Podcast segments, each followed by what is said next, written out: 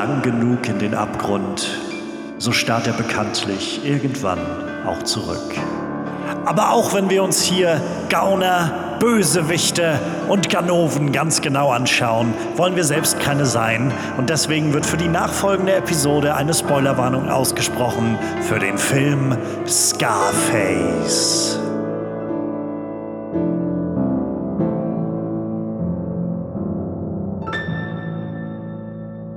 Halli, hallo und herzlich willkommen zurück zu einer neuen Ausgabe MVP Most Villainous Player, wo wir ja uns unsere liebsten Lieblingsfilme vorstellen wie ein Dalmatiner und sagen, dass ja das helle Fell ist natürlich sehr schön, aber er ist nur so toll durch die schwarzen Punkte. Und da wollen wir genau heute hingucken, auf die dunklen Punkte des Ganzen.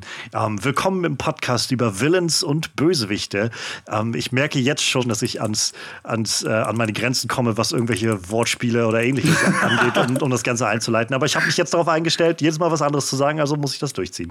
Ähm, ja, herzlich willkommen. Wer das erste Mal einschaltet. Mein Name ist Johannes Klahn und ich freue mich sehr, dass ihr dabei seid und ja, dieses kleine neue Podcast-Projekt mal ausprobiert. Ich hoffe, ihr habt Freude dabei. Ich hoffe, ähm, ja, mal gucken, was dabei rauskommt. Ich bin sehr gespannt und ich freue mich, dass ihr dabei seid. Und ja, wie jede Woche, wie jede Folge habe ich mir einen Gast eingeladen. Und mein Gast hat mir einen Film mitgebracht. Und noch viel wichtiger, mein Gast hat mir einen Villain aus dem Film mitgebracht. Einen Schurken, einen Bösewicht. Und wir wollen diesen Schurken heute mal so ein bisschen abklopfen und mal so ein bisschen gucken, ja, was macht diesen Schurken eigentlich so herausragend aus der Masse und warum ist das warum ist gerade dieser äh, MVP-Material, Most Villainous Player-Material? Und mal gucken, in welcher Reihenfolge wir das letztendlich alles ausstrahlen werden äh, oder, oder senden werden oder wie auch immer hochladen werden. Aber der Villain, den wir jetzt haben, ist im, in der Chronologie der Aufnahme der erste, der wirklich seinen ganz eigenen Film mitbringt. Ähm, und der sich, wo sich der Film komplett nur um einen Willen dreht. Und ich bin sehr gespannt, wie wir uns äh, wie, zu, zu, was das so führen wird heute im Gespräch. Und ähm, nein, es ist nicht Joker. ja, das sollte man vielleicht dazu erwähnen. ja, ähm, und mein Gast ist natürlich da. Ihr habt ihn jetzt gerade schon gehört. Ich äh, freue mich genau. sehr, dass er da ist. Ähm, wir haben vor allem, äh, also die meisten Leute, die ich hier eingeladen habe, habe ich über Twitter irgendwie in der Twitter-Film-Bubble. Und äh, auch da kommt er her und ist da, glaube ich, so der absolute Experte, was das Action-Kino angeht, ist immer so mein Eindruck. Und vor allem, was das Bitte nenn mich angeht. nicht so. Bitte nicht. ja, man kann auch mal so ein bisschen, äh, so ein bisschen äh, hochstapeln, wo es angemessen ist. Ähm, ich freue mich auf jeden Fall sehr, dass er da ist. Ich freue mich sehr über den Film, den, den er mitgebracht hat. Erstmal herzlich willkommen, Max. Hi. Gute. ja, ich freue, wie gesagt, ich freue mich sehr, dass das klappt. Ähm, ich freue mich sehr, dass ich jetzt über diesen Podcast mal die Möglichkeit habe, so alle möglichen Leute, die ich über Twitter schon so lange in, der äh, in, in, den Mutuals habe, wie man so schön sagt, äh, auch mal jetzt einfach zu sprechen über die Filme. Und mhm. ähm, ich, ja, ich freue mich sehr, dass du da bist. Du bist, wie ich gerade schon gesagt habe, sehr, sehr filmversiert, äh, sehr, sehr äh, kundig, was Film und äh, gerade auch Actionfilme angeht. Ähm, und du bist ja auch ein bisschen selbst podcastend unterwegs. Ähm, wo kann man dich denn naja, da so finden? Naja, einen eigenen Podcast habe ich jetzt nicht, auch wenn es hin und wieder so den Gedanken gab, aber irgendwie war das für mich jetzt etwas schwierig, da jetzt den Aufwand dahinter äh, aufzubringen. Aber ja, genau. Äh, mich äh, hört man regelmäßig, unregelmäßig äh, bei der Podcast mit äh, Squally, Lukas und Martin. Unter anderem Grüße an euch. Ihr werdet es wahrscheinlich eh nicht hören. und äh, hin und wieder bin ich äh, des Öfteren zu Gast bei Compendium des Unbehagens, wo ich dann gerne über japanische Filme spreche, auch jetzt in letzter Zeit sehr viel über die Nippon Connection, das japanische Filmfestival in Frankfurt, beziehungsweise die letzten zwei Jahre war es digital. Ähm, genau. Ich werde auf jeden Fall beides verlinken ähm, in, in, den, in, der Beschreibung zu diesem Track, sodass ihr da auf jeden Fall reinklicken könnt und euch reinhören könnt. Ähm, ich denke, das wird sich auf jeden Fall lohnen.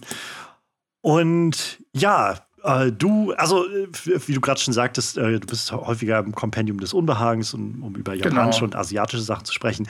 Ich hatte tatsächlich fast schon damit gerechnet, dass du mir irgendeinen einen Hongkong-Streifen oder sowas mitbringst. Das wollte ich tatsächlich, das wollte ich tatsächlich nicht machen, weil ähm, also das, ich, ich habe sofort, als du mich über Twitter angefragt hast, habe ich sofort gedacht, okay am besten nichts aus Hongkong, weil sonst heißt es wieder, äh, der ist zu Gast, da wird er safe irgendwas über Hongkong palavern, so wie jeden fucking Tag auf Twitter. Und ich denke mir nur so, ja, nee, es kann auch mal was anderes sein. Ähm, ich meine, nichts gegen die Filmwelt dort. Ich meine, meine Fresse, wer, mich, wer mir auf Twitter folgt, weiß da eh, dass ich da fast jeden Tag darüber schwärme. Aber es darf auch mal was anderes sein. Etwas, was mehr Leuten bekannt ist. also äh, letztendlich gebe ich niemandem eine Vorgabe, also oder, oder will niemandem irgendwie sagen, äh, dass, dass dieses oder jenes nicht angemessen wäre oder so. Und äh, gerade der Bekanntheitsgrad spielt für mich so kaum eine Rolle, muss ich sagen. Mhm. Ähm, ich bin auch schon sehr gespannt, weil wir also ein paar Sachen sind schon sehr bekannt, ein paar Sachen kannte ich tatsächlich auch noch gar nicht, die Leute mitgebracht haben. Und sind auch mhm. von Filmen, die so ein bisschen unbekannter sind. Also äh, mal gucken, vielleicht findet man ein, eine gute Gewichtung. Aber du hast heute jemanden mitgebracht, äh, für den du dich letztendlich entschieden hast, der auf jeden Fall, also ein Film und ein Villain, der nicht aus der, aus der Hongkong-Welt kommt, äh, aus der ja. Asia-Kino kommt. Aber also, aus, aus der anderen geografischen Richtung. ja, genau. Ähm, wahrscheinlich auch sehr, ähm, sehr so, so, so stickige Luft da überall. Naja. Ähm, Vermutlich. Ähm, aber du hast jemanden mitgebracht, wo du auch gerade schon meintest, jemand, der vielleicht bekannter ist. Du hast, glaube ich, so ziemlich einen der bekanntesten äh, Villain-Gesichter so mitgebracht. Also vermutlich. Ähm, ich hatte es schon im Vorfeld, als wir uns vor Aufnahme unterhalten, gesagt, ich habe den Film noch nicht geguckt, aber von der Figur wusste ich auf jeden Fall schon vorher. Schön, dass du, schön, dass du das Gesicht erwähnst, weil das Gesicht so, so ziemlich sein Merkmal ist. Es geht um Antonio Montana, ein Political Prisoner from Cuba aus dem Film Scarface. Ja, 1980. Also Say hello to my little friend kannte ich, weiß ich nicht, wie lange ich das schon kannte, bevor ich ja. überhaupt wusste, was, was Scarface eigentlich ist. Ja, Say hello to my little friend ist auch wirklich eine unsterbliche Quote, naja, Zitat. Ja. Also das, das ist wirklich. Ich glaube, damit hat sich Al Pacino auch für immer verewigt. Auf jeden Fall. Also, das ist, das ist auf jeden Fall so eine dieser ganz klassischen Zeilen, die ich garantiert schon Jahre bevor ich von dem Film wusste, aus den Simpsons oder sowas kannte. Einfach weil das so früher oder später irgendwo bei solchen Sachen immer wieder auftaucht. Ja. Ja, der Film äh, von Brian De Palma aus dem Jahr 1983 ähm, ist ja eine so, so ein sehr loses Remake von äh, dem Howard Hawks Film von 1932. Wie du gerade schon sagtest, ähm, mit Al Pacino in der Hauptrolle äh, Drehbuch von Oliver Stone. Mhm. Michelle Pfeiffer taucht noch mit drin auf. Ich war erstaunt, als ich ihn jetzt gesehen hatte, dass so ein paar bekannte Gesichter dabei waren, von denen ich nicht wusste. Also F. Mary Abraham hatte ich nicht, nicht erwartet, irgendwie den mal wieder anzutreffen. Auch, auch in einer ziemlich guten Rolle tatsächlich, der F. Mary Abraham. Auch so ziemlich. Omar ziemlich so Drecksackmäßig ja. unterwegs.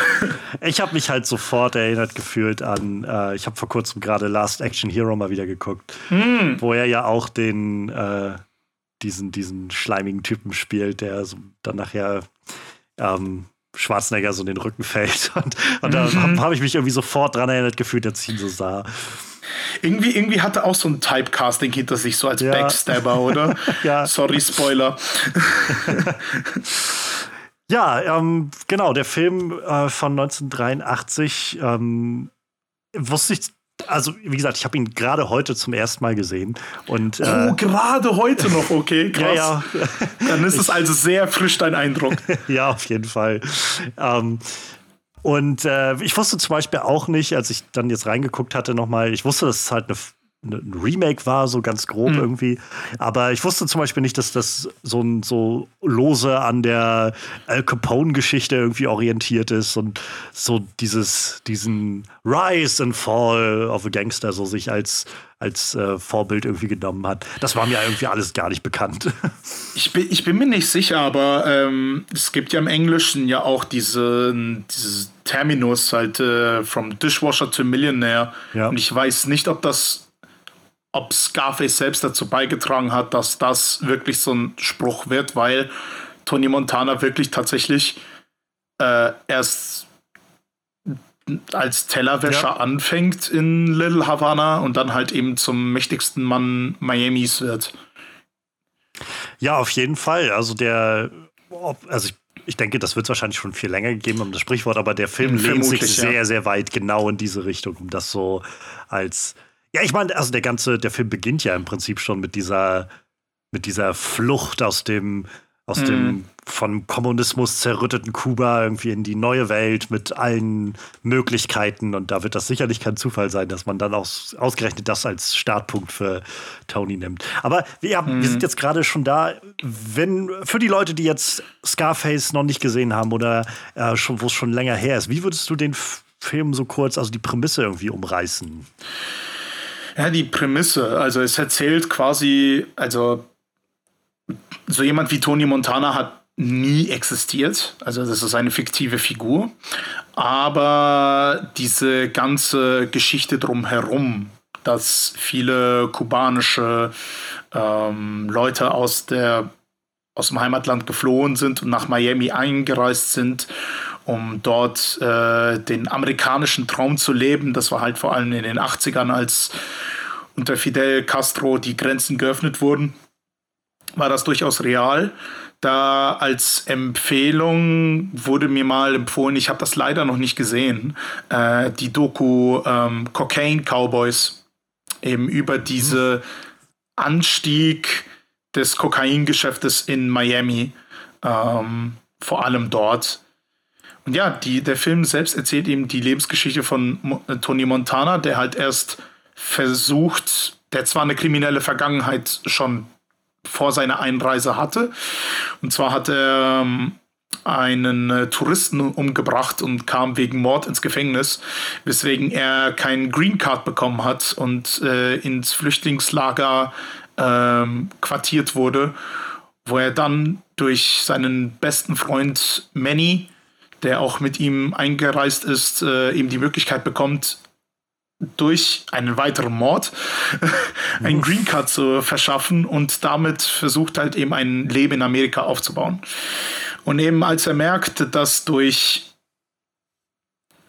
ehrliche Arbeit, sagen wir es mal so, als als Tellerwäscher, äh, als er merkt, dass man da, dass er dadurch da überhaupt nicht vorankommt, beschließt er sich eben mit seinem besten Freund in das Kokaingeschäft einzusteigen und äh, eben in die Bande von Frank Lopez, gespielt von Robert Loggia, ähm, da einzusteigen und steigt dann auch immer weiter auf und wird immer machthungriger und übernimmt dann irgendwann auch tatsächlich die Bande um Frank Lopez und schafft seine, sein eigenes Imperium sozusagen von Zeit zu Zeit. Ja, genau. das, das umreißt es, glaube ich, sehr, sehr gut. Es ist ja auf jeden Fall so diese ganz fast schon, also mittlerweile muss man wahrscheinlich sagen, so klassische ähm, Gangster-Geschichte, so der Rise to Fame, to Power irgendwie. Ähm, mhm. ich, ich, glaube, also ohne das jetzt, da, ohne dabei gewesen zu sein oder so, ich denke, dass gerade Scarface so für dieses Genre Anfang der 80er irgendwie so ein sehr großes Ausrufezeichen war, dass äh, dieses, diese Art von Geschichte, glaube ich, lange noch geprägt hat. Ähm, mhm. Ich sehe gerade, also so ganz klassisch irgendwie hatte das natürlich so ein Film, der Scarface heißt. Also äh, für die Leute, die jetzt das Bild noch nicht gesehen haben, also dieses ganz klassische mm. Bild von Tony Montana, er hat halt eine große Narbe über dem Gesicht. Ähm, deshalb das Scarface.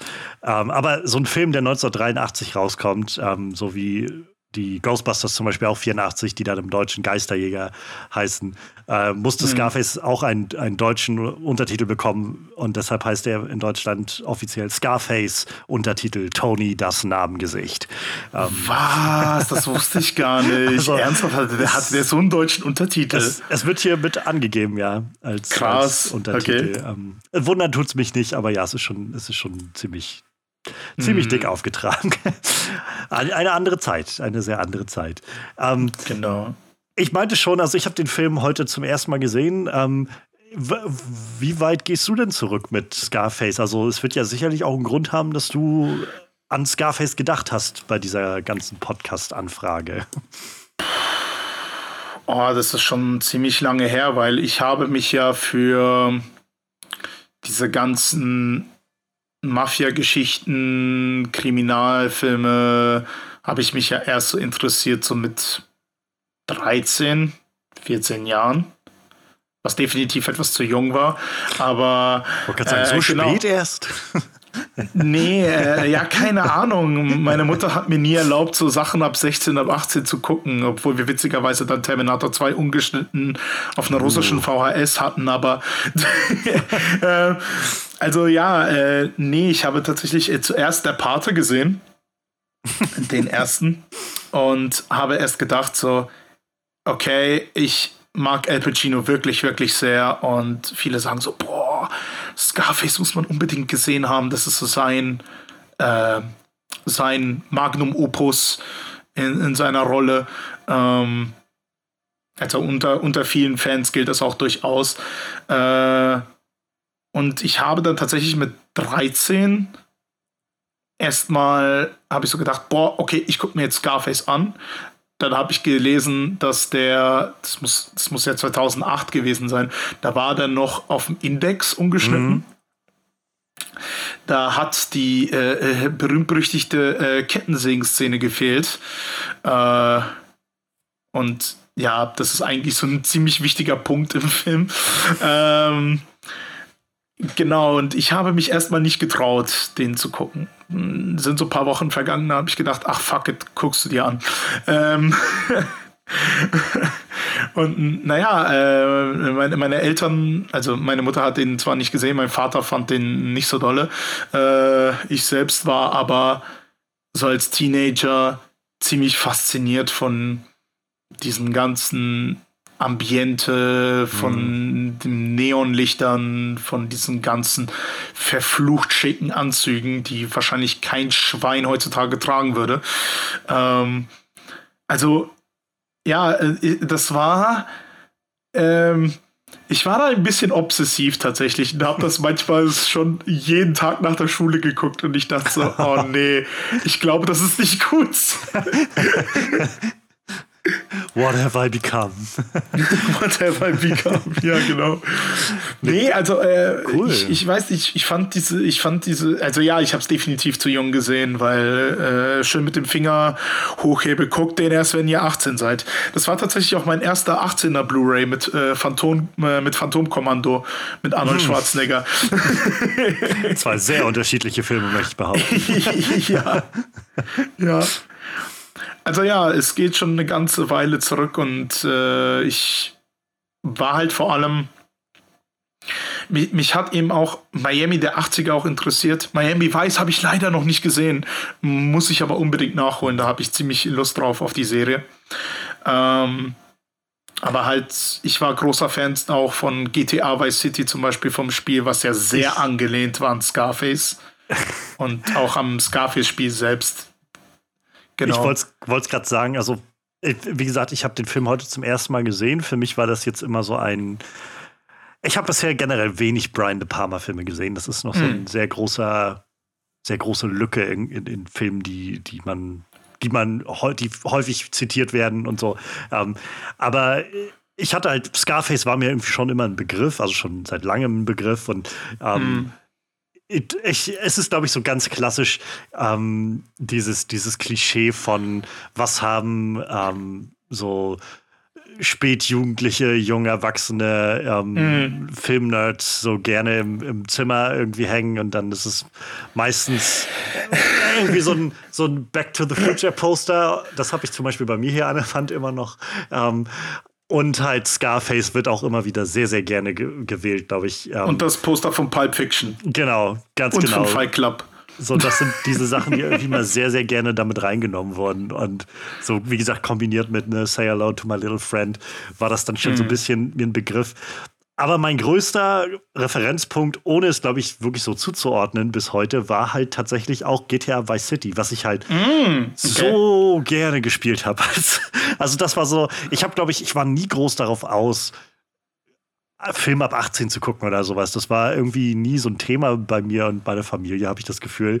Es hat mich nie gereizt und meine Eltern waren sowieso irgendwie auch also nicht so filmversiert und dann haben mhm. wir irgendwie nie den großen Film-Kontext äh, überhaupt gehabt. Aber bei Games war das dann so, wo ich irgendwann, also ich meine, die GTA-Spiele sind ja auch ab 16, glaube ich, damals auch schon gewesen. Mhm. Und äh, da war ich aber auch noch keine 16, als ein Schulfreund von mir das hatte. Irgendwie so, da müssen wir so 14 oder so gewesen sein, 13, 14. Der berühmt-berüchtigte der berühmt-berüchtigte Schulfreund, der alles durfte. Ja, ja, genau. GTA Vice City hat sich mir halt echt so eingeprägt. Das haben wir halt so viel gespielt damals. Das war einfach so herrlich. Also auch wenn wir halt gar kein Konzept hatten für dieses, also viel zu jung waren, um zu verstehen, dass das da so eine 80er-Atmosphäre sein soll und ähm, schon gar nicht die Referenzen, die das so alles anspielen soll. Und als ich jetzt heute Scarface sah, macht es so Klick und ich dachte so, mm. natürlich, ja, das ist, das ja. ist GTA Vice City, also ohne ohne irgendwelche ohne Verluste. So ist es ja. So. Es ist einfach von eins, eins zu eins übertragen im Prinzip. Von den ja. Klamotten bis zu den einigen Settings ja selbst. Also. Ja, genau. Was ich super lustig fand bei äh, generell bei GTA 3 und auch bei Vice City war das noch der Fall, dass du, wenn du die erste Ausgabe hattest von der PS2-Version, konntest du diese ungeschnitten machen, indem du die Sprache der Konsole auf Englisch stellst. Uh. Mehr musstest du nicht machen. Das war so der, der tricky Trick, der durch die Schul Schulhilfe ging. Das waren noch Zeiten, als sowas noch ohne Mods und so ein Zeug zu lösen. Genau. ja, aber das war halt so mein, mein großer ja, irgendwie großer Ansatzpunkt irgendwie oder Referenzpunkt jetzt auch beim Schauen. Und äh, mhm. glaube ich auch so ein Grund, warum ich den Film durchaus auch sehr unterhaltsam fand. Also so generell muss ich sagen, ich bin nicht der größte Fan von solchen Gangsterfilmen. Mhm. Ähm, so ich, ich kann jetzt nicht sagen, dass ich die irgendwie, dass ich so grundlegend was dagegen habe, aber bisher haben mich doch wenige davon so richtig gepackt, muss ich sagen. Also von denen, die ich mhm. gesehen habe. Ähm, und gerade, glaube ich, was so diese alten Gangsterfilme angeht, das ist sowas, wo ich einfach nicht so den großen Zugang finde, habe ich das Gefühl. Und ähm, wo mir das vor kurzem nochmal bewusst wurde, war, als ich ähm, zum ersten Mal Miller's Crossing geguckt habe. So, ich bin mhm wieder, wie wahrscheinlich so jeder, also fast jeder irgendwie Film-Dude irgendwie so, ich bin Cohen-Fan, äh, irgendwie, aber das war halt so, ich, ich mag viele der Cohen-Filme sehr gerne und war halt gespannt, Miller's Crossing endlich mal zu gucken und das war sowas, wo ich glaube, das ist nett, aber ich, also das catcht mich bei weitem nicht so wie halt, also wie so andere Sachen von den Coens, die später kamen irgendwie. Mhm. Um, und das, ich glaube, es ist einfach so diese diese, diese manchmal so ein bisschen sehr sterile Art, wie diese alten Gangsterfilme irgendwie sind. Auch so Road to Perdition war auch so ein Film, den ich gesehen hatte und dachte so, das ist irgendwie alles cool gemacht und cool Schauspiel, aber es, es kickt mich einfach nicht so richtig.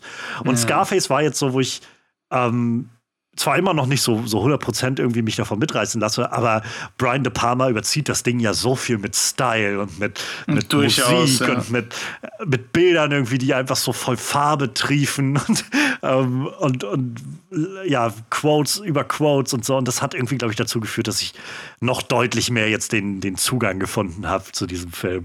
Ja, Nee, ich habe den ja das erste Mal ja noch auf Deutsch gesehen. Da war der teilweise etwas komisch übersetzt. Aber dann im O-Ton war das, fand ich das doch äh, etwas witziger. Auch eben mit, diesen, mit diesem Chassa-Quote. You know what a Chassa is, Frank?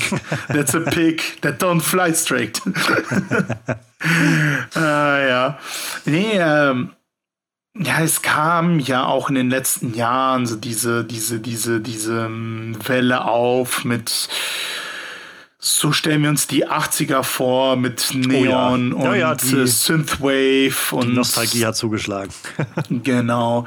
Auch äh, wenn das stellenweise so gar nicht so war, aber naja, äh, aber gut, woher soll ich das wissen? Ich war in den 80ern noch flüssig, also von daher. Ähm, äh, ja, ich glaube, das war too much Info. Aber, aber äh, ja, nee, also Scarface hat durchaus sehr viele Bereiche geprägt. Auch zum Beispiel auch die Hip-Hop-Musik auch sehr. Ähm, obwohl ich da es schon ein bisschen fragwürdig finde, äh, Tony als den Willen so zu idolisieren, hm. weil er doch ein ziemlicher Drecksack ist. Ja. Aber äh, naja. Das, das, find, das fand ich sowieso ganz, ganz spannend, den Film jetzt heute gesehen zu haben. Also ich meine es vorhin schon, das ist jetzt der erste Film in dieser äh, Aufnahmechronologie, der halt den Willen wirklich ins Zentrum stellt und dessen mhm. Geschichte erzählt. Und also der Film schafft es und Brian De Palma schafft es ja irgendwie auch sehr gut, ihn definitiv als Villain zu charakterisieren. Also ich meine, es gibt weiß nicht, nach zwei Dritteln des Films oder so kurz vorm Finale eine ganze Szene, die darauf aufbaut, dass er irgendwie, dass das äh, Al Pacino irgendwie betrunken durch das, mhm. Restaurant läuft und sagte, we are the bad guy, look at me, you will never see a bad guy like me again. So, und, ja. ähm, trotzdem natürlich, und ich glaube, das macht so diese, ganz also solche Filme schwierig zu machen, aber dann auch so besonders, wenn sie funktionieren, dass man als Zuschauer ja doch irgendwo fasziniert ist von dieser Figur und irgendwo schon sehen will, wo geht das jetzt hin mit dem und äh, so, so ein Stück weit Identifikationspunkte findet, zum anderen aber auch irgendwo, also mir ging es gegen Ende dann nachher gerade so, wenn das so dann kippt irgendwann zur zweiten Hälfte, schon so, dass man sehen will, irgendwie, so langsam muss er jetzt echt mal seine Quittung kassieren für das Ganze, was er da so macht. Durchaus, und, ja. Und das, das fand ich ganz spannend, das zu sehen, wie der Film das irgendwie sehr gut handelt, finde ich. Dass, äh, dass ich halt irgendwie involviert bleibe und gleichzeitig also ich für mich mich jedenfalls nicht mitgerissen gefühlt habe, um zu sagen, so Tony Montana ist der Guy, das, das bin ich oder so. Mhm. Nee, es, äh, ich fand ja, weil du ja gerade so diese Szene im Restaurant erwähnst, ich fand das sehr bezeichnend, wie Michelle Pfeiffer war das? Ja, ja, ja. genau, Michelle Pfeiffer. Äh, als äh, Elvira Hancock, die ja die Ge Geliebte von Tony wird, mhm. wie sie halt meint, so, hey, siehst du nicht, was hier gerade passiert? So, glaubst du wirklich, wir sind die Gewinner irgendwie? Auch mhm. wenn wir super viel Geld haben und ähm, irgendwie uns gar keine Sor finanzielle Sorgen machen müssen, äh, hat sie dann irgendwie erwähnt, ja, wie sieht es denn mit Familie aus? Oder äh, jetzt durch die Drogen war ja zum Beispiel ihre Gebärmutter ja komplett zerstört. Der, der kann nicht mal ein Kind kriegen. Die können nicht mal eine Familie aufbauen. Ja. Äh, sie meinte auch, wirst du überhaupt am Leben sein, wenn unser Kind zur Schule gehen wird? Weil einfach alle auf, dem, auf seinen Fersen sind. Du kannst ja nicht das mal ein Ehemann sein, glaube ich, sagte sie sowas. Genau, wie. du kannst nicht mal mein Ehemann sein, genau. Oder willst du Vater sein, sowas, ja. Ja. Ja, es ist halt ein unglaublich verkommener Mensch, so der da. Also ich meine, der Film macht das ja von Anfang an ziemlich klar, dass mm, ja. Tony so viel, so wenig Grenzen hat. Aber äh, ja, es ist halt auf der. Am Anfang geht, geht die Richtung halt noch nach oben und mit seiner mit seiner ruchlosen Art ähm, kann er halt sehr schnell irgendwie aufsteigen. Aber ja, ich musste dran denken, ähm, als, als man dann so gegen Ende sah, wie er dann so alleine irgendwie in seinem großen Büro sitzt mit so seinem mm. Berg von Kokain auf dem Tisch und so. Sehr, und, sehr ikonisches Bild auch, ja. ja. Und, und mir fiel, also ich musste dran denken, dieses, ich glaube, diese, diese englische, ich habe jetzt das Original englische, die Aussprache nicht ja. im Kopf, aber es gibt dieses Sprichwort so, schwer wiegt der Kopf mit der Krone oder sowas in der Art. So das, daran musste ich irgendwie denken. So, wenn du halt erstmal oben bist, dann ist dein Leben auf einmal nicht, nicht äh, einfach so, sondern das wird eigentlich nur noch schwerer und schwerer, weil dann musst du auf einmal was aufrechterhalten, was du da hast. Und er geht, so wie er am Anfang ja noch selbst sagt, irgendwie ähm, hier Lopez Zeit ist vorbei, so mhm. er ist mhm. auf dem Weg raus, so ungefähr. Ja, das ist dann auch irgendwann für Tony Montana der Fall. Niemand ist ewig oben. Genau. Ja, mich, mich, ich musste tatsächlich an den Spruch denken, wer höher, wer hoch fliegt, fällt tief, ja. Äh, ja. so in der Hinsicht. Aber ich finde das auch so bezeichnend, diese Montage, nachdem Lopez äh, stirbt, ähm, wie man sieht, wie viel Zaster er kassiert und wie er sich neue Häuser kauft ja. und das alles und das alles zu so einer Musik so Push it to the limit. Ja. das war halt so richtig so what? Den Song kannte ich auch schon von irgendwo. Ich kann sogar sagen, dass der bei Vice City, Vice mit in dem vermutlich. Soundtrack ja. mit drin war. Ähm, aber ich wusste halt, also das war so eine so eine schöne irgendwie fast schon Konterkarierung, das irgendwie zu sehen, ja. dem, was er so tut und was was so passiert und dann irgendwie diese, dieser 8 80s Power-Track irgendwie drunter. Schon, schon, schon, schon fast wie so eine Überzeichnung ja. des äh, Trainingsmontages aus den 80ern ja. irgendwie, ne? Und also was ich daran auch spannend fand, äh, weil der Film ja irgendwie doch sehr lange darauf hinarbeitet, dass er da hinkommen will, so dieses mhm. endlich so diese, diesen Platz einzunehmen, sein eigenes Imperium zu haben, das Geld zu verdienen. Und wenn das dann soweit ist, wird das alles in so einer Montage abgehandelt. Und ich konnte mich erinnern, also ich habe mich sehr erinnert gefühlt, es gibt bei, ähm, bei Breaking Bad hat äh, Vince Gilligan was ähnliches nachher gemacht, als Walter nachher sein, sein eigenes Ding aufgebaut hat. Und dann mhm. gab es auch so eine, so eine ähm, Montage, wo man gesehen hat, wie, wie sie neu auf großer Ebene irgendwie ihr Meth gemacht haben und das lief zu diesem Crystal Blue Persuasion hieß der Song, glaube ich. Und, mhm. äh, und das, das hat immer ganz viel, fand ich, so von ähm, also, also zum einen für den Zuschauer ist es gut, irgendwie zu sehen, was passiert und es wird irgendwie ein bisschen zeitgerafft. Aber es unterstreicht, finde ich, auch immer so ein bisschen so in der, so, so ein bisschen das, was für die Figur passiert. So, du, wenn du erstmal dabei angekommen bist, dann ist das halt zack vorbei. So, dein Ziel ist mhm. erreicht und dann ist aber auch irgendwo das verpufft und dann, was bleibt ihm? Er sitzt dann da in seinem, in seinem Pool und äh, ist irgendwie die ganze Zeit nur mies gelaunt und versteht sich nicht mit seiner jetzt dann Ehefrau und äh, irgendwie überwirft sich mit seinem besten Freund und solche Sachen. Und mhm. das, das fand ich irgendwie ganz, ganz bezeichnend irgendwie, das so zu sehen, nachdem so langes Hinarbeiten war, so viele Leute, die gestorben sind auf seinem Weg ähm, nach ganz oben so ungefähr. Und als er dann da war, wurde das dann so Push it to the limit und dann, dann ist das ich auch schon wieder vorbei, das Kapitel. Ich meine, im Song heißt es ja auch, walk along the razor's edge, don't look down, just keep your head or you'll be finished. Ja. Also wirklich so weiter pushen, wie es nur geht. Und äh, bei Toni merkst du auch, äh, er hat das Interessante an dieser Figur, finde ich, dass er, auch wenn er so skrupellos ist, dass er eine Grenze hat. Und zwar ja. keine Frauen, keine Kinder, die niemals anfassen oder irgendwie sie bedrängen oder töten oder ähnliches.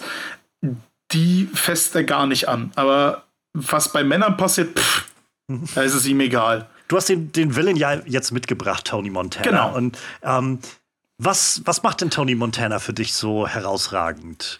So für, zu so einem Villain, der wirklich auch ja 30, 40 Jahre irgendwie später noch hängen bleibt. Ich, ich glaube, was mich so wirklich an ihm geprägt hat, war seine Zielstrebigkeit und wirklich seine, seine Art, Risiken einfach einzugehen.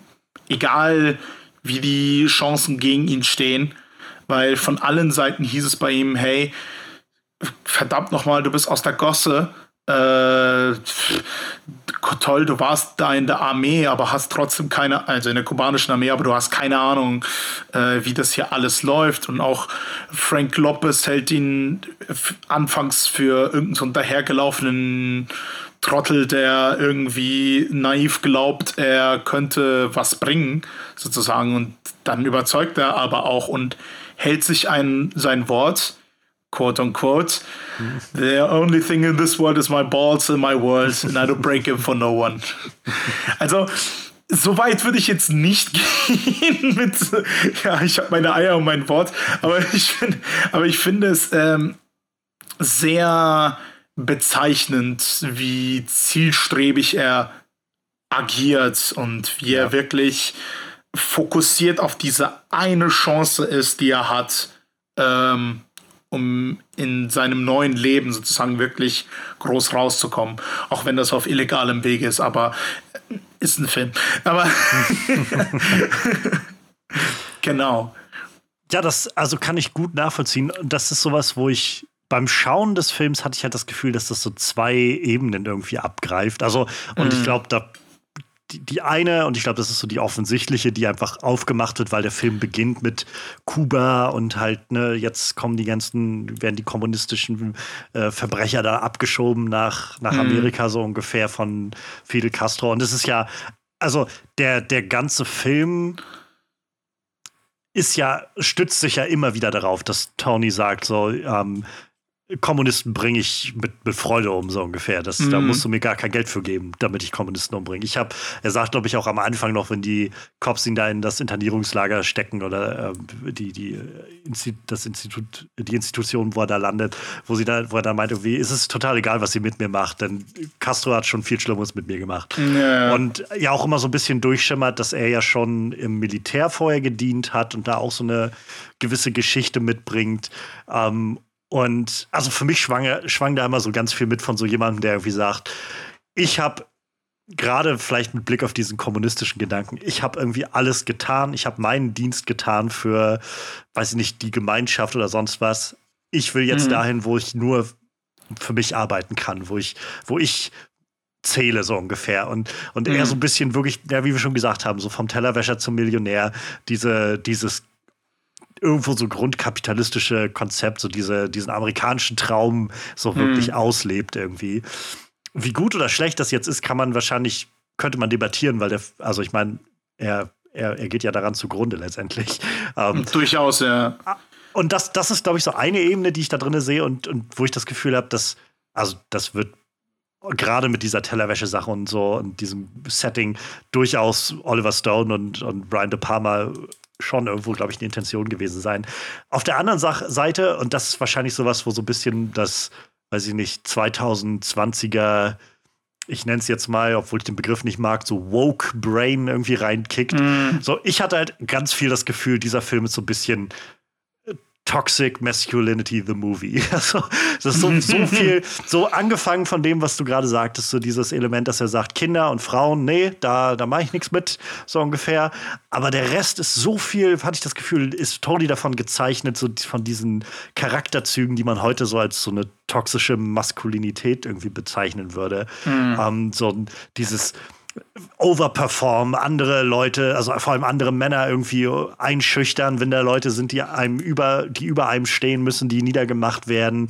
Ähm, man muss deren Position einnehmen, man muss die demütigen, so richtig bis aufs Letzte. Ähm, wenn sich jemand wagt, aufzu, also aufzuschwingen aus den eigenen Reihen, dann, äh, dann wird das halt nicht, nicht geduldet, dann ist, hat das mhm. sofort irgendwie die härtesten ähm, Maßnahmen verdient keine Schwäche zeigen, keine Angst zeigen, so die, diese ganzen Sachen. So und und ich weiß nicht, es war so, so stark, fand ich, da drunter steht. Auch dieser Besitzanspruch über Frauen, der halt immer wieder da durchkommt. Also sowohl bei äh, Elvira, deren, ja. auch das meinst du ja schon so, dieses, er geht Risiken ein.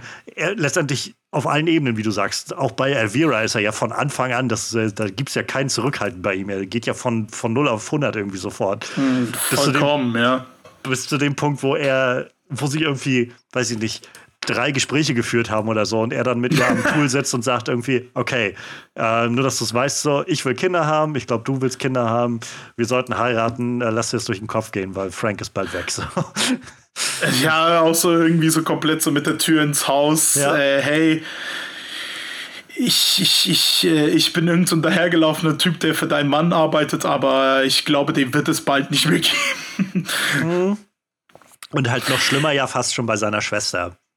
Ja, er, das ist, wo er noch das mehr ist auch so eine Ebene, hat. ja. Ja. Um, ähm, und auch, also auch da so ein kleiner Moment, wo er das erste Mal zu seiner Mutter kommt und mhm. äh, ihr ja dann auch Geld geben will und so. Auch sowas, wo es so um diese Performance geht, so, so ein Bild von sich erzeugen. So, ich, es ist, ich frage mich so ein bisschen, wie wichtig Tony tatsächlich das Konzept von Familie ist oder ob das halt einfach wirklich mehr so dieses, das ist halt, die sind halt meine, so, das ist halt so, so eine Erweiterung von mir und deshalb muss ich mich um die kümmern, beziehungsweise deshalb muss ich denen zeigen, dass ich mhm. der große, der große Macker bin. So. Das schwang irgendwie alles für mich mit und das fand ich so so auf den Punkt getroffen irgendwie. Ja, wie auch die Mutter das auch sofort anmerkt, weil die äh, Schwester, die Gina übrigens, ähm, ja. die ist ja sehr fasziniert, dass er in solchen Kleidern kommt, in so einem Auto und Kohle hat ohne Ende und die Familie helfen kann. Aber die Mutter ist so wirklich mh, hm, unbeeindruckt, das ist das falsche Wort, aber so wirklich sie verachtet ihn auch so wirklich, auch, ja. auch wenn er sie finanziell aussorgen kann. Sie weiß ganz genau, was er macht. Und auch wenn Toni da herumstolziert kommt und sagt, äh, Mama, ich hab's geschafft, so, dein Sohn ist jetzt mega der Überflieger, so du kannst jetzt stolz auf mich sein, aber sie sagt halt so, hey, mein Stolz, das kannst du nicht kaufen mit deinem Geld, mit deinen Anzügen. Und als Teenager habe ich das als ich das, das erste Mal gesehen habe, habe ich das nicht so verstanden. Ich dachte so, ja, pff, ne, ja, halt zeigt sich die Mutter halt rebellisch, was soll's. Alte so, ja. Ja, ja, aber so nach einer Weile habe ich so wirklich so verstanden, oh shit. So, ja. ne, so, oh, das ist so, jetzt verstehe ich so langsam so, was eigentlich so Tonys Absicht war mit dem Ganzen. Er versucht, so darzustellen, als ob er sich um Gina kümmert, um ihre Ausbildung als, äh, war das Friseuse oder Make-up-Artistin? Irgendwas in der, mm, in der Richtung. Ja, ja. Dass er sich um sie kümmert, dass er sich um ihre Zukunft kümmert, was die Familie nun mal nicht wirklich kann in diesen ärmlichen Verhältnissen.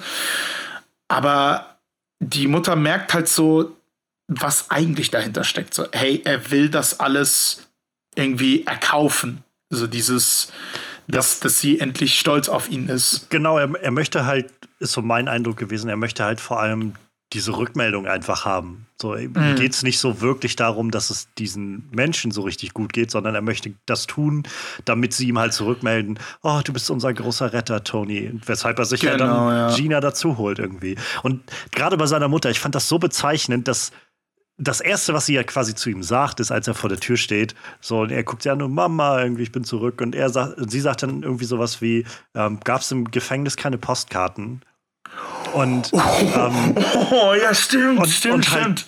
Und halt, also sie, das wird halt so ein bisschen so, als ob sie das so mit so, so halb ernst nur meint oder so, wird das so ein bisschen, aber es kommt halt schon durch so. Das ist halt dieses, ja, was glaubst du denn, was jetzt passiert? So, du verschwindest irgendwie, meldest dich irgendwie Jahre nicht und jetzt kommst du hier vor der Tür und glaubst, du kannst irgendwie sagen, komm mal, ich wähle euch hier mit so 1000 Dollar vom Gesicht rum und jetzt ist wieder alles gut mhm. oder so. Und ja, das, das macht es irgendwie aus. So. Das macht diese Figur dann irgendwie so, so durchtrieben irgendwie. Ja. Aber man merkt halt auch, dass er ja an, gerade was diese Sachen angeht, glaube ich, selbst gar nicht checkt, auf was für einem Weg er sich da befindet. Nee, ähm, obwohl ich da, ich weiß, ich weiß nicht so wirklich so, naja, okay, jetzt springen wir leider so ein bisschen hin und her, weil so am Ende habe ich, habe ich zumindest so das Gefühl, dass er es begriffen hat, so, hey, seine Zeit ist vorbei und so dass alles, was er hart erarbeitet ja. hat, das zählt einfach nicht mehr. Äh, es gibt ja diese Szene, wo er äh, in diesem riesigen Hot-Tub sitzt in dieser riesigen ja, ja. Wanne und Manny, guck mal, wie die Pelikane fliegen. Ja, das war so ein weirder Einwurf. Aber wo er dann so wirklich in seiner Wanne sitzt und rumschreit so, hey, äh, ich, ich kann hier niemandem trauen, ich habe das alles selbst erbaut, den einzigen, den ich trauen kann, bin nur ich. Ja. Äh, wer hat das alles erbaut? Ich. Also diese egozentrische Sicht, wirklich, ähm, dass deswegen finde ich auch dein Einwand auch super interessant. Dass, oder war das ein Einwand? Ich weiß nicht, aber ich fand dein Gedanke sehr interessant, eben, dass er sich wünscht, dass ihn viele als Tony der Retter sehen, eben weil er von sich so überzeugt ist, dass er das alles geschafft hat und er das alles aufgebaut hat und ja. er äh, nur allem das Gute bringt, obwohl er eigentlich für super viele eigentlich nur Tod und Verderben bringt. Ja, äh, ja äh, äh, du merkst auch im Verlauf des Films, ihm sind einige Verluste so vollkommen egal. Ja, dass sein Cousin, dass sein Cousin Angel bei dieser Kettensägen-Massaker-Ding draufgegangen ist. Klar, er sagt zu Lopez so, hey, mein Kumpel da ist draufgegangen für diesen Koks, deswegen respektiere ich das, aber wenn man sich das so anguckt, so, ja. ich glaube, das war ihm so ziemlich scheißegal, es, wer da draufgegangen ist. Es wirkte halt viel mehr wie so ein, also mal davon ab, dass er ja, er hätte ja einschreiten können, er hätte ja durchaus ja. sagen können, wo das Geld ist und dann wäre sein Cousin wieder durchgekommen. Das wollte er ja ganz offensichtlich nicht tun. Ähm, Aber gerade wenn er das dann halt sagt zu Lopez, so von wegen, ne, hier, das ist das Kokain, das ist der Stoff und das ist das Geld, für das mein Cousin draufgegangen ist. Und, ähm, aber das ist mein Geschenk an dich, so, wo so klar wird, dass er das, also für mich so mitschwang, dass er das einfach auch mit dieser saloppen Art einfach so ja. als, also so ein bisschen als, als Verhandlungsgeschick einfach noch mit draufhauen wollte, zu sagen, so, das, das hat eine Bedeutung, weil dafür ist mein Cousin gestorben. So, das kann ich jetzt noch anmerken. Mm. Ähm, aber davon ab ist es so, ja, er wirkt jetzt mehr davon, während das passiert, so ein bisschen ähm, traumatisiert, weil da jemand wahrscheinlich vor seinen Augen zerlegt wird. Andererseits, ich weiß nicht, es wird auch immer so angedeutet, dass er da in Kriegszeiten als Soldat genau. wahrscheinlich schon so einige Sachen gesehen hat. Ähm, aber ja, das Menschen scheinen ihm jetzt nicht so immens viel wichtig zu sein auf so einer wirklich intimen Ebene. Es geht dann, glaube ich, mehr so um das, ähm, ja, ihr, ihr seid, ihr müsst mir dann irgendwie mal, ihr müsst mir einfach sagen, was für ein toller Hecht ich bin. So. Mhm. Ich meine, das kriegt er ja immer wieder äh, bestätigt von äh, also von Manny natürlich auch äh, mhm. anfangs auch äh, wenn das dann auch kippt, interessanterweise, aber auch vor allem von seinen Männern, die er von Lopez sozusagen geklaut hat. ja. die ihm dann auch immer wieder erzählen, so, hey, ja, man, Toni, ich arbeite für dich und so weiter und so fort, obwohl sie eigentlich diese Bestätigung nicht unbedingt aus Überzeugung äh, sagen, sondern eher aus Angst, weil sie wissen, ja was passiert, wenn sie sagen, ey, Toni, du bist eigentlich ein, ein ziemliches Arschloch. Ich meine, da gibt es ja auch diese Szene von, äh, also wo Lopez dann von äh, Tony Montana erschossen wird. Äh, Kontext dazu. Äh, Lopez wollte Toni halt loswerden. Er wollte ihn äh, töten lassen im äh, Babylon Club, weil er halt merkte, dass Toni langsam zu weit geht.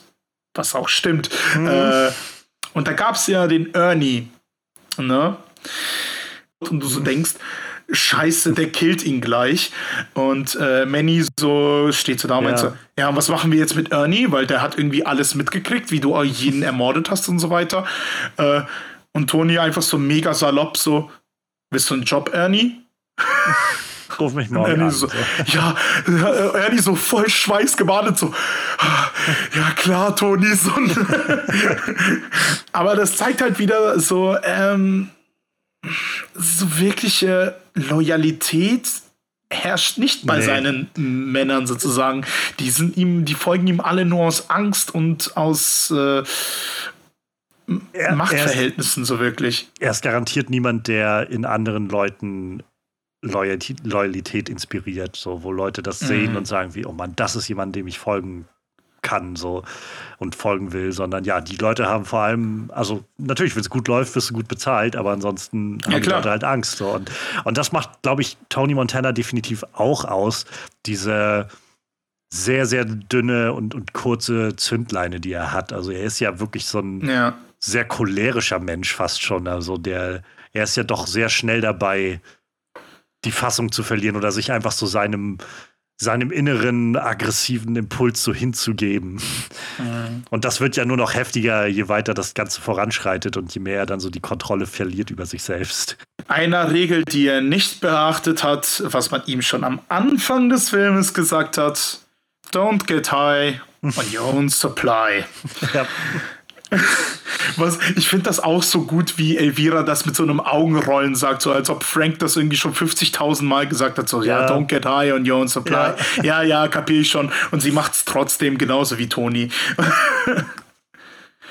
ja, für beide jetzt äh, nicht so gut ausgegangen, habe ich das Gefühl. Nee. Was meinst du denn, wo liegen denn so die die Qualitäten, also wir haben jetzt schon ganz viel drum, drum geredet oder so ein bisschen zusammengetragen, aber wie würdest du denn so die Qualitäten, die Tony Montana so mit sich bringt, beschreiben? Durchaus eben mit seiner, äh, wie schon gesagt, also mit seiner Zielstrebigkeit, dass er da wirklich so fokussiert an diesen Ziel rangeht, auch wenn er eine sehr cholerische Art und Weise hat. Ähm, aber auch mit seiner Art irgendwie äh, seine Ziele auch wirklich zu erreichen, dass er da, also für mich macht das so ein Bösewicht auch wirklich aus, dass er null äh, Gnade zeigt und null mhm. irgendwie, ähm, ah, scheiße. Er hat so die Worte. Er ist so, ja, genau, sehr das, skrupellos. Ist sehr skrupellos und dass er auch äh, sehr, ah, wie soll ich, naja, charismatisch klingt schon zu positiv, aber ähm, sehr einnehmend so von seiner Persönlichkeit ist. Sehr einnehmend und auch so eine Aura auch hat in gewisser ja. Weise. So, ne? also du weißt so, hey, wenn er da ist, leg dich nicht mit ihm an. Ja. Ne? Weil du hast schon gehört, was da mit dem passiert ist und was er da mit manchen Leuten angestellt hat.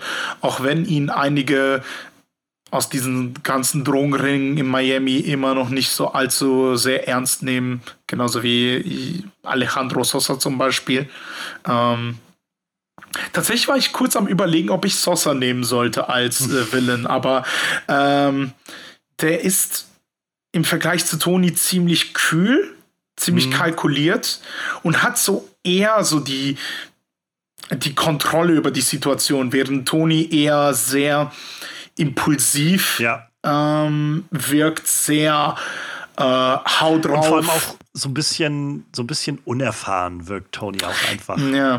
Was so diese Sachen angeht. Also gerade wenn er mit, mit Sousa, finde ich, zusammen interagiert, merkt man halt so, dass Alejandro Sousa ist halt jemand, der dieses Kartell, was er da hat, oder diesen, diesen, diesen Drogenver Vertrieb und Anbau und was er da alles mitleitet, dass er das halt schon sehr, sehr lange macht und halt so hm. die Ins und Outs davon kennt und sich halt nicht so schnell irgendwie über den Tisch ziehen lässt. Und gerade was du schon meinst, dieses Kühle irgendwie, wenn er halt zum Schluss ihm sah, also das so, also er sagt ja dann zu, zu Tony, nachdem Tony den, den, den Anschlag auf diesen ähm, Politiker war das. Politiker war das ja ähm, quasi vereitelt. Meint er dann ja so von wegen, ich hab dir schon mal, hab dir einmal gesagt, so don't try to fuck with me. Ähm, und, und es wirkt halt einfach so bei Sosa viel mehr, als ob der jetzt sagt, naja, das, it's all part of the business. So, das, das mhm. ist halt, es ist alles Geschäft, es gehört alles dazu. Ähm, wir haben einen guten Deal miteinander gehabt. Du hast den jetzt, äh, du hast das Ganze in den Sand gesetzt. Jetzt musst du die Konsequenzen dafür tragen. So bei Tony hätte ich halt deutlich mehr immer den Impuls und das Gefühl und die Angst, dass der halt einfach äh, irgendwie einfach mal so einen Revolver aus der Tasche holt und jemandem eine Kugel durch den Kopf verpasst, einfach weil ihm das gerade nicht gefällt, was der da gerade sagt oder so. Ob das jetzt mhm. ne, in, in, im weiteren Verlauf Ton, ne? gute, ja genau, so ob das weitere Konsequenzen für ihn haben sollte oder nicht.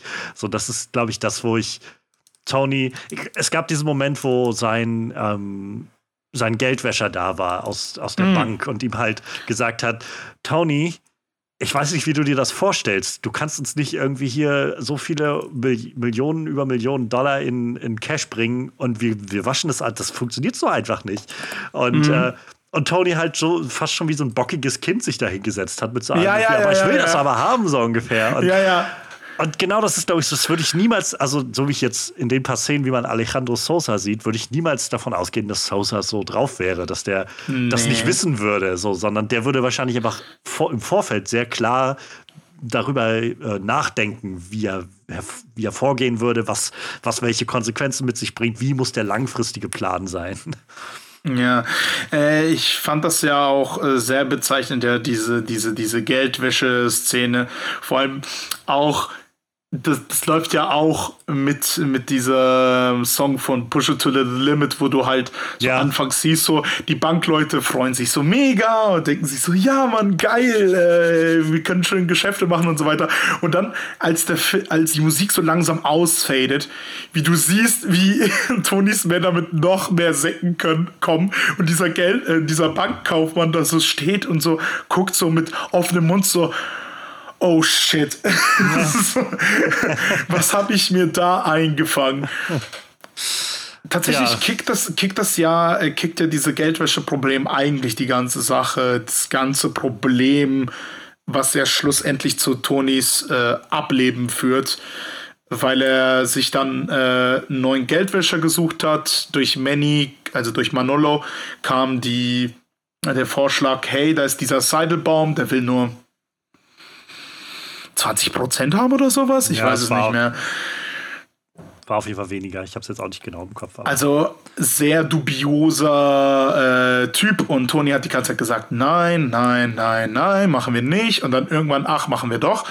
Und dann hat sich herausgestellt, dass der Typ halt einfach äh, ein Undercover-Agent der FBI war und halt äh, damit Tony hochnehmen wollte. Ja.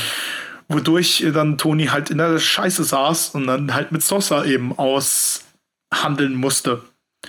Und da hat er wirklich nur eine Aufgabe gehabt, und zwar diesen Politiker, der vor den Vereinten Nationen halt eben über die äh, Kokaingeschäfte in Mafia informieren sollte. Äh, und zwar den umzubringen. Aber hat er halt nicht durchziehen wollen, weil da eben äh, plötzlich Frau und Kinder im Auto saßen und die rechte Hand von Sosa wollte das Auto hochgehen lassen. Und Tony hat gemeint, so wie du schon sagtest, ja, Revolver aus, aus der Tasche ziehen und einfach Kugel in den Kopf verpassen. Also es, zeigt halt, finde ich, so gut. Zum einen hat er schon erstaunlicherweise halt noch irgendwo so eine Art Kodex, nach der er sich richtet oder so, so einen inneren Kompass, so gestört aber er insgesamt aber irgendwie auch nicht, aber irgendwie auch nicht, ne? Das ist so das Faszinierende. Also so generell, er hat den ja schon irgendwo immer, also es, es, es wirkte ja schon immer so durch den Film hindurch. Ich hatte nur erwartet, an dem Punkt ist er ja auch schon einfach so coked up, bis geht nicht mehr irgendwie ja, und sitzt auch im Auto. Ja. Und ich hatte so da, ich war nicht sicher, ob er einfach schon so zu, zu weit einfach schon verloren ist oder so. Ah. Ähm, aber ja, das ist halt, das ist halt genau so ein Moment, wo man halt merkt, irgendwie, er, er hat zwar irgendwo nach, noch so eine Art Anreiz, aus dem er handelt, so eine Intention, aber dahinter steckt halt null Denken daran, was für Konsequenzen das mit sich bringen wird. Und genau. halt so ein bisschen nach vorne zu schauen. Ist halt ähnlich wie mit dem, als er mit seinem Anwalt, glaube ich, zusammensitzt und meint halt wegen dieser ganzen Geldwäsche-Angelegenheit, ähm, so von wegen, ja, hier komm, ich gebe dir 400.000 Dollar, damit kannst du den ganzen Supreme Court kaufen, so ungefähr. Mhm. Und dann sagt er halt, du, Tony, du verstehst das, glaube ich, nicht. Ne? Also ich kann denen viel erzählen, aber wenn ich auf, auf Band habe, dass du da auf, dass da vor dir irgendwie 15 Millionen Dollar oder sowas liegen, dann kann ich denen schwer erzählen, dass du die einfach gefunden hast. So. Das, wird der Jury, das wird schwer der Jury, das zu vertickern. So. Ja, ja. Und das ist nee, halt so Tony dann an der Stelle. Einfach dieses, nein, ich will das aber so. Das muss, muss doch gehen, ich bin Tony Montana. Also. Ja, ja. Nee, das Geile ist ja, äh, ich finde ja dieser Satz, der immer wieder bei Tony kommt, so, ich glaube, du verstehst das nicht so wirklich, wie das funktioniert. Es implodiert ja alles für ihn so gegen Ende. So sein, sein ja. Geschäft, er, er schießt irgendwie seinen besten Freund. Oder also ob das dann noch sein bester Freund ist, weiß ich nicht an der Stelle. Aber, Gute Frage, ja. Aber auf jeden Fall standen sie noch nicht so, dass sie sich hat, äh, gegenseitig hätten umbringen müssen. Und er sagt ja dann später auch, als er da in seinem, wieder in seinem Büro sitzt, What the hell did I do? Why the hell did mm. I do mhm. that? Oder sowas. Ähm, seine, seine Schwester ist dann dementsprechend ziemlich aufgelöst und hat auch so ihre letzten, letzten Murmeln irgendwie verloren. Ähm, und kommt dann bei ihm ins Zimmer. Das war so eine Sequenz, wo ich echt am Anfang nicht sicher war, ob das gerade wirklich passiert oder ob er sich das im Drogenrausch mm, sehr, einbildet. Sehr, sehr traumhaft, ne? Auch so mit dieser sehr surreal, Musik, ja. Auch mit dieser Musik, auch äh, Kompliment an Giorgio Moro, da fuck ist die Musik gut. Wie das erst so also Gina hat ja so einen eigenen Theme sozusagen und dann klingt das erst so schön, auch so ein bisschen traumhaft. Eben weil das ja so surreal ja. erscheint, so, weißt die ganzen Männer von Tony sind so in Aufruhr und plötzlich steht da die Gina einfach im Büro äh, und lächelt ihn auch noch so an, wo, wo man sie ja zuletzt gesehen hat, wie sie halt einfach völlig aufgelöst war. Ja, ja. Trägt halt auch nur dieses ganz, ganz dünne Gewand. Vor allem auch, äh, ich mag es auch, wie die Musik immer verzerrter wird und dann ja. auch irgendwann so richtig gefährlich, so wo du denkst, so dieser Traum, so wird so zu einem richtigen Albtraum, als sie da plötzlich anfängt, auf ihn zu schießen und dann noch sein Bein noch trifft. äh, aber Toni wahrscheinlich so high ist, dass er einfach die ganze Scheiße nicht merkt. Ja, ähm, ja also ja, die, die Szene hat wirklich was komplett Surreales. Und sie, sie, sie stellt ihn auch so ein bisschen auch zur Rede, so, hä, ne, du, du hast ja die ganzen Männer gesehen, mit denen ich aufgegangen, ausgegangen bin und du hattest immer gegen alle was, wahrscheinlich wolltest du die ganze Zeit nur mich, was nie so come on, fuck me, Tony. Fuck me. ja, also, oder, also zum einen, wie gesagt, super surreal irgendwie. Und zum anderen habe ich halt gedacht, was, äh, was wohl die Leute gedacht haben, die halt vor seinem Fenster draußen standen und gerade gewartet haben, reinzukommen. ja, ja, und irgendwie so, also ich, meinst du, das ist vielleicht ein etwas ungünstiger Zeitpunkt? Ich habe das Gefühl, wir platzen hier gerade in irgendwas rein, was, was uns, glaube ich, gerade nicht so angeht, habe ich das Gefühl. So. Und, und, dann wird sie halt wirklich gnadenlos erschossen von, ja. diesen, von diesen Einbrechern. Aber ja, ey, das Bild habe ich echt nie gehabt. So, äh, ja, äh, was passiert, so, wie müssen, wie müssen diese Einbrecher sich fühlen, so, wenn die da draußen stehen, so, was machen die da? So, was, was ja. passiert da zum Teufel? Bisschen ah, awkward ja. Moment irgendwie. Also, ich meine, wir sind hergekommen, um, um ihn umzubringen, aber das ist schon echt ziemlich weird. ähm, ich fand ich auch witzig irgendwie, dass sie dann zum Schluss also äh, Tony geht ja dann so in seinem äh, Blaze of Glory irgendwie unter und mhm. äh, steht dann dort und schießt wild um sich, jagt dann noch ein bisschen was in die Luft und äh, wird dann von so vielen Kugeln getroffen. Und dann bauen sie aber irgendwie so kurz vor Ende noch auf einmal so ein es wirkt so ein bisschen, als ob das so der, der absolute Experte wäre oder so. Der, dieser, dieser namenlose Hitman, der dann da irgendwie mit seiner Sonnenbrille reinkommt von hinten mit, dem, mit der Schrotflinte und so sich ihm so Stück für Stück nähert. Der wird vorher immer so ein, zwei Mal gezeigt. Ähm, und der kommt dann irgendwie rein und er schießt ihn von hinten. An dem Punkt ist er aber auch schon, Tony aber auch schon so durchlöchert, dass das eigentlich auch keinen Unterschied mehr macht. Ja, ja. Das war so auch sehr weird eigentlich. Und dann endet der Film einfach mit Tony, wie er da so im Wasser schwimmt und das Blut läuft und dann so ähm, dedicated to Howard Hawks und irgendjemand war es, glaube ich. Das war's dann. This auch, movie is dedicated. Und dann auch sehr bezeichnet mit dieser The World is Yours äh, Statue, die so ja, schön Neonfarben ja. leuchtet. All I want. Nee, warte, wie war das nochmal? Ah, fuck. Uh, so what do you want, Tony? The, the world, Chico. And everything in it. ja, also wie ihr hört, es gibt, es gibt, es gibt so viele Zitate. Ja. Es, ist, es ist krank. Und man, man kann es auch, glaube ich, nochmal sagen, du hast es zu Anfang ja schon gesagt gehabt, so äh, gerade auch dank äh, Al Pacinos Performance. Also ja. Der, so, ich würde jetzt wahrscheinlich nicht sagen, von den Sachen, die ich gesehen habe, dass das so meine absolute liebste, beste Al Pacino-Performance ist, aber Kannst es ist halt, aber es ist schon, es ist schon wirklich sehr gut, wie er so viele Sachen und gerade diese Präsenz halt so einfordert, wenn er auftritt. Also das erste, mhm. also es fällt mir, fällt halt sowieso schon auf, gerade eigentlich, wenn der Film beginnt und er sitzt da in diesem Verhörraum. Aber mhm. wo mir das halt nochmal so richtig herausstach im Film war halt das, äh, als er mit, mit äh, Omar, also F. Mary Abraham, bei mhm. Sosa war und dann er sich mit denen unterhalten hat und dann wurde gezeigt, irgendwie, ja, Omar wird da jetzt aus dem Helikopter geworfen. Und wie er dann irgendwie das so, so diese Position, obwohl er ja so völlig unter Druck stand von Sosa, mhm. zu sagen, wie, du könntest genauso gut ein Spitzel sein und so weiter, warum sollte ich dich jetzt gehen lassen, was auch immer. Und er damit dann einfach so, so völlig derbe irgendwie diese Präsenz eingenommen hat, zu sagen, irgendwie, es gibt halt, wie du schon sagst, es gibt irgendwie nur zwei Sachen, auf die ich was gebe, so irgendwie mein, meine Eier und so. Und das ist so dieses, ähm, und das, das, zieht er halt durch irgendwie. Und da hat El Pacino echt krass, krass mhm. viel reingebracht irgendwie. In, und ich, ohne jetzt massiver ähm, Kenner irgendwie der, der ganzen Al Pacino-Filmografie zu sein, aber mein Gefühl ist, dass das schon so ein bisschen auf dieser Kippe steht, so diese Performance, so, so wahrscheinlich so ziemlich im Mittelpunkt steht, zwischen diesem, wo man immer sagt, es gibt so diesen diesen, diesen jungen Pacino und den alten Pacino, mm, der, wo, wo, mm. du irgendwie so diesen jungen Michael Corleone irgendwie Pacino mm. hast und später dann so den älteren, den, also mein, beim alten Pacino muss ich immer sofort an Heat denken, wenn er dann ja, da ja, ja, ja. She got a great big ass und, sowas. und, und, und, ich hatte so das Gefühl, das hat das so ein bisschen vereint, diese Tony Montana Performance, so, wo das halt diese, noch nicht so völlig überdreht und boah, irgendwie, huha, irgendwie ist, sondern aber halt schon diese Facetten davon hat in dieser, in diesem noch jungen Gewand irgendwie. Dann willst du den besser nicht in diese Dunkin' Donuts äh, Parodie-Rolle sehen. Adam Sandler, Hut ab. So. ja, aber da hatte ich halt das Gefühl, dass das so ein bisschen auf der auf, auf, der, auf, der Mittel, auf dem Mittelweg irgendwo steht, so diese, diese mhm. Tony Montana Performance.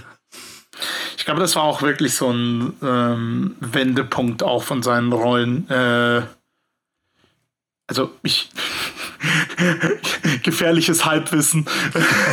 In Filmpodcasts immer sehr, sehr gerne gesehen. Ich meine, das krasse ist ja, wenn du Al Pacinos Letterboxd-Bild anklickst, äh, siehst du halt den wirklich mit seinem Scarface-Foto. Das ist schon, das ist schon ein deutliches Zeichen. Ähm ja, okay, danach eben äh, Revolution, Sea of Love, Dick Tracy. Okay, ich wusste gar nicht, dass er da mitgespielt hat. Okay, das Daneben ich der nicht. Ich Pate hab 3. Dick Tracy auch noch nicht gesehen, aber das, das wusste ich nicht, dass er dabei ist. Da spielt, glaube ich, auch Madonna mit, aber ich bin mir nicht sicher. Aber gut, äh, zurück zum Thema. Ähm,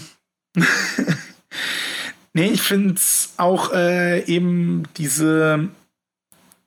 Also, die Figur Tony Montana ist auch schon so tief in der Popkultur, Ja. sei es durch den Poster, diese Schwarz-Weiß-Poster, die auch schon fünf Millionen Mal parodiert wurde.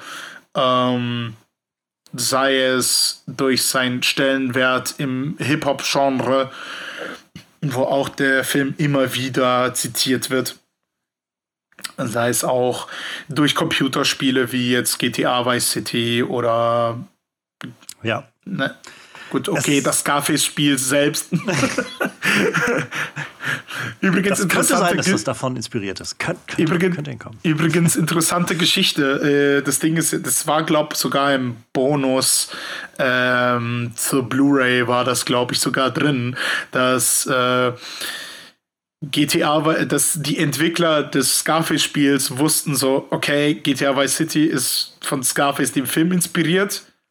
Also lassen wir uns inspirieren von GTA Vice City und versuchen das irgendwie umzusetzen, aber halt eben mit Lizenz, obwohl da leider ähm, zu der Zeit äh, Al Pacinos Stimme nicht mehr so war wie im Film. Da hat er halt einen Impersonator engagieren lassen äh, mit seinem Segen, aber sein Likeness hat er da gegeben. Also man hat dann wirklich da Tony Montanas Gesicht überall rumlaufen und Zeug machen. Das ist so Full Circle dann irgendwie, dass man so kommt von dem Film. Tatsächlich, ja. Äh, und dann selbst am Ende noch wieder zurückkehrt zu, zu, ähm, zu Al Pacino selbst, der dann wieder in die Rolle schlüpft in gewisser Weise. Hm. Howard Hawks hätte sich wahrscheinlich im Grabe, Grabe umgedreht. Das, wo bleibt sein Spiel? Wo bleibt sein Scarface-Spiel? Ach ja. Ähm, bevor wir, bevor wir glaube ich, gleich mal weitergehen können, was meinst du, ist denn die, die verachtenswerteste Tat von, von Tony Montana, die wir so mitbekommen? Das habe ich mir tatsächlich länger überlegt, aber ich glaube wirklich, ähm, seine verachtenswerteste Tat war für mich wirklich, als er seinen besten Freund erschossen hat und damit auch, obwohl jetzt Manny jetzt auch nicht so Ja. sauber ist, sagen wir es mal so. Aber ich glaube, das war wirklich so die verachtenswerteste Tat, dass er, dass er wirklich zum einen seinen besten Freund, der unter anderem ihn auch überhaupt erst die Möglichkeiten gegeben hat, so hoch zu steigen, ähm, erschossen hat und dann eben dann auch eben Gina dann komplett psychisch Ja, zerstört. zerstört hat. Ja. Das, das war auf jeden Fall ziemlich, ziemlich abgefuckt. Das, ähm, so, es sind viele Momente in dem Film, wo ich so das Gefühl habe, so, das ist schon, das geht schon krass an die Grenze so, aber gerade wenn es Ja. dann in diese, diese sehr persönlichen Sachen geht, ähm, ist das schon, ist das schon heftig. Ähm, Was war das denn für dich? Denn der verachtenswerteste Moment? Der gesamte Film. Also, ähm, ich, ja, es ist, es ist tatsächlich, auch- also ich glaube für mich noch mehr mit fast der Fokus auf Gina, so, aber das spielt da so alles mit rein. Also bei, bei Manny, so, das, das tat mir jetzt auch schon leid, das mit anzusehen, sag ich mal. Aber auf der anderen Seite hatte ich auch immer das Gefühl mit so, Manny, du hast ja aber auch so ein bisschen selbst das Bett gemacht, in das du dich dann da gelegt hast. So, so, so ein bisschen jedenfalls. Und ich will ihm jetzt gar nicht sagen, dass er schuld ist, erschossen zu werden, aber wenn man sich, glaube ich, mit so Gangstern umgeht und auch selbst irgendwie Gangster ist, so. Aber bei Gina war das halt sowas, wo ich das Gefühl hatte, die, ja, so wie, so wie die Mutter von, ähm, von Tony das ja auch irgendwie schon so sagt, so die ist halt ganz anders aufgewachsen wie er und hat jetzt Mhm. einfach dieses völlig verklärte Bild von ihrem von ihrem Bruder und ich fand einfach so diesen Umgang zu sehen, wie er einfach auch als sie als sie da im Club tanzen war und halt einfach ja. mit also das war sowas, wo ich dann wieder mich so ein bisschen gefragt habe, also zum einen soll es ja völlig ob, so, so obsessiv und, und übertrieben sein, aber ich kann mir auch einfach vorstellen, dass man vielleicht jetzt mit so einem modernen Blick noch, noch deutlich, weiß ich, progressiver oder ich dann noch deutlich progressiver drauf gucke, als das vielleicht in den 80ern war, wo man schon gesagt hätte, oh, eine Frau, die mit einem, mit irgendeinem Typen von einer Party auf, äh, irgendwie aufs Klo sich verzieht, oh, was, also mhm. das kann ja auch keine, keine normale Frau sein oder so. Wo ich jetzt halt sage, so wie sie das ja selbst sagt, irgendwie von wegen, das ist doch meine Sache irgendwie, ja, das geht dich doch gar nichts an. Und äh, und das fand ich halt so krass, weil er sie dann wegzieht und sagt halt irgendwie so, doch, ähm, so, das geht mich was an und wenn ich das nochmal sehe, dann prügel ich dich windelweich so ungefähr. Mhm. Und, und das zog sich ja dann einfach immer weiter dadurch, bis halt zum Schluss, wo er sie ja wirklich völlig zerbricht, so mhm. mental. Und das, äh, das fand ich halt, glaube ich, mit am, am widerwärtigsten mit anzusehen. Mhm. So, das war echt, echt nicht schön. Ja, das war. Das war auch so eine Szene, wo ich so echt so dachte, oh fuck, ey, was, was, Toni, was zum Teufel ist mit dir los? Und ich glaube auch einige seiner Nee, ich, ich weiß nicht, ob das dort war oder war das schon, als er Manny erschossen hat, dass da die seine Männer auch schon so gemerkt haben, so, oh fuck, der Typ ist komplett durchgedreht. Ich, glaub, ich glaube, das, war, wo Manny erschossen hat, glaube ich. Ich glaube, das war schon, als er Manny erschossen hat, ja. Ich glaube, das war noch nicht äh, da bei der Toilettenszene im Babylon Club, aber das, oh je, ne, so, ja. ähm, dieser, dieser Typ ist ein ziemlicher Drecksack ich fand es schon spannend zu sehen, dass halt durchaus immer so Facetten da sind, die ihn halt, wo man halt merkt, dass er sich um gewisse Dinge kümmert, aus welchen Antrieben auch immer. Also da kann man, ich, mhm. viel drüber diskutieren und, und, und interpretieren, warum er dieses oder jenes jetzt macht oder was ihm wirklich wichtig ist oder ob ihm jemand wichtig ist. Aber er ist halt, man merkt halt schon, er ist jetzt nicht das, nicht die Ausgeburt des Bösen per se, aber es steckt halt so viel so viel Wut und Menschenverachtung auch irgendwie in ihm mm. drin. Ähm, das, das, das wird halt, und das kocht halt einfach über zum Schluss. Und es wird so schwer, das dann ja. irgendwann zu vergessen. Ähm, aber da, davon ab, meinst du denn, es gibt eine, eine, ich sage in Anführungszeichen, gute Tat von ihm? Beziehungsweise, was wäre denn seine, seine beste Tat, die man ihm noch anrechnen kann? Sehr schwierige Frage. Oh, ey. Mich hat es schon erstaunt, dass er halt, also ein Stück weit jedenfalls, dass er noch nicht so weit war zu sagen, okay, ja, komm, dann gehen da jetzt halt eine Frau und zwei Kinder mit drauf, dann habe ich diese Grenze mm. irgendwie auch noch überschritten, so ungefähr.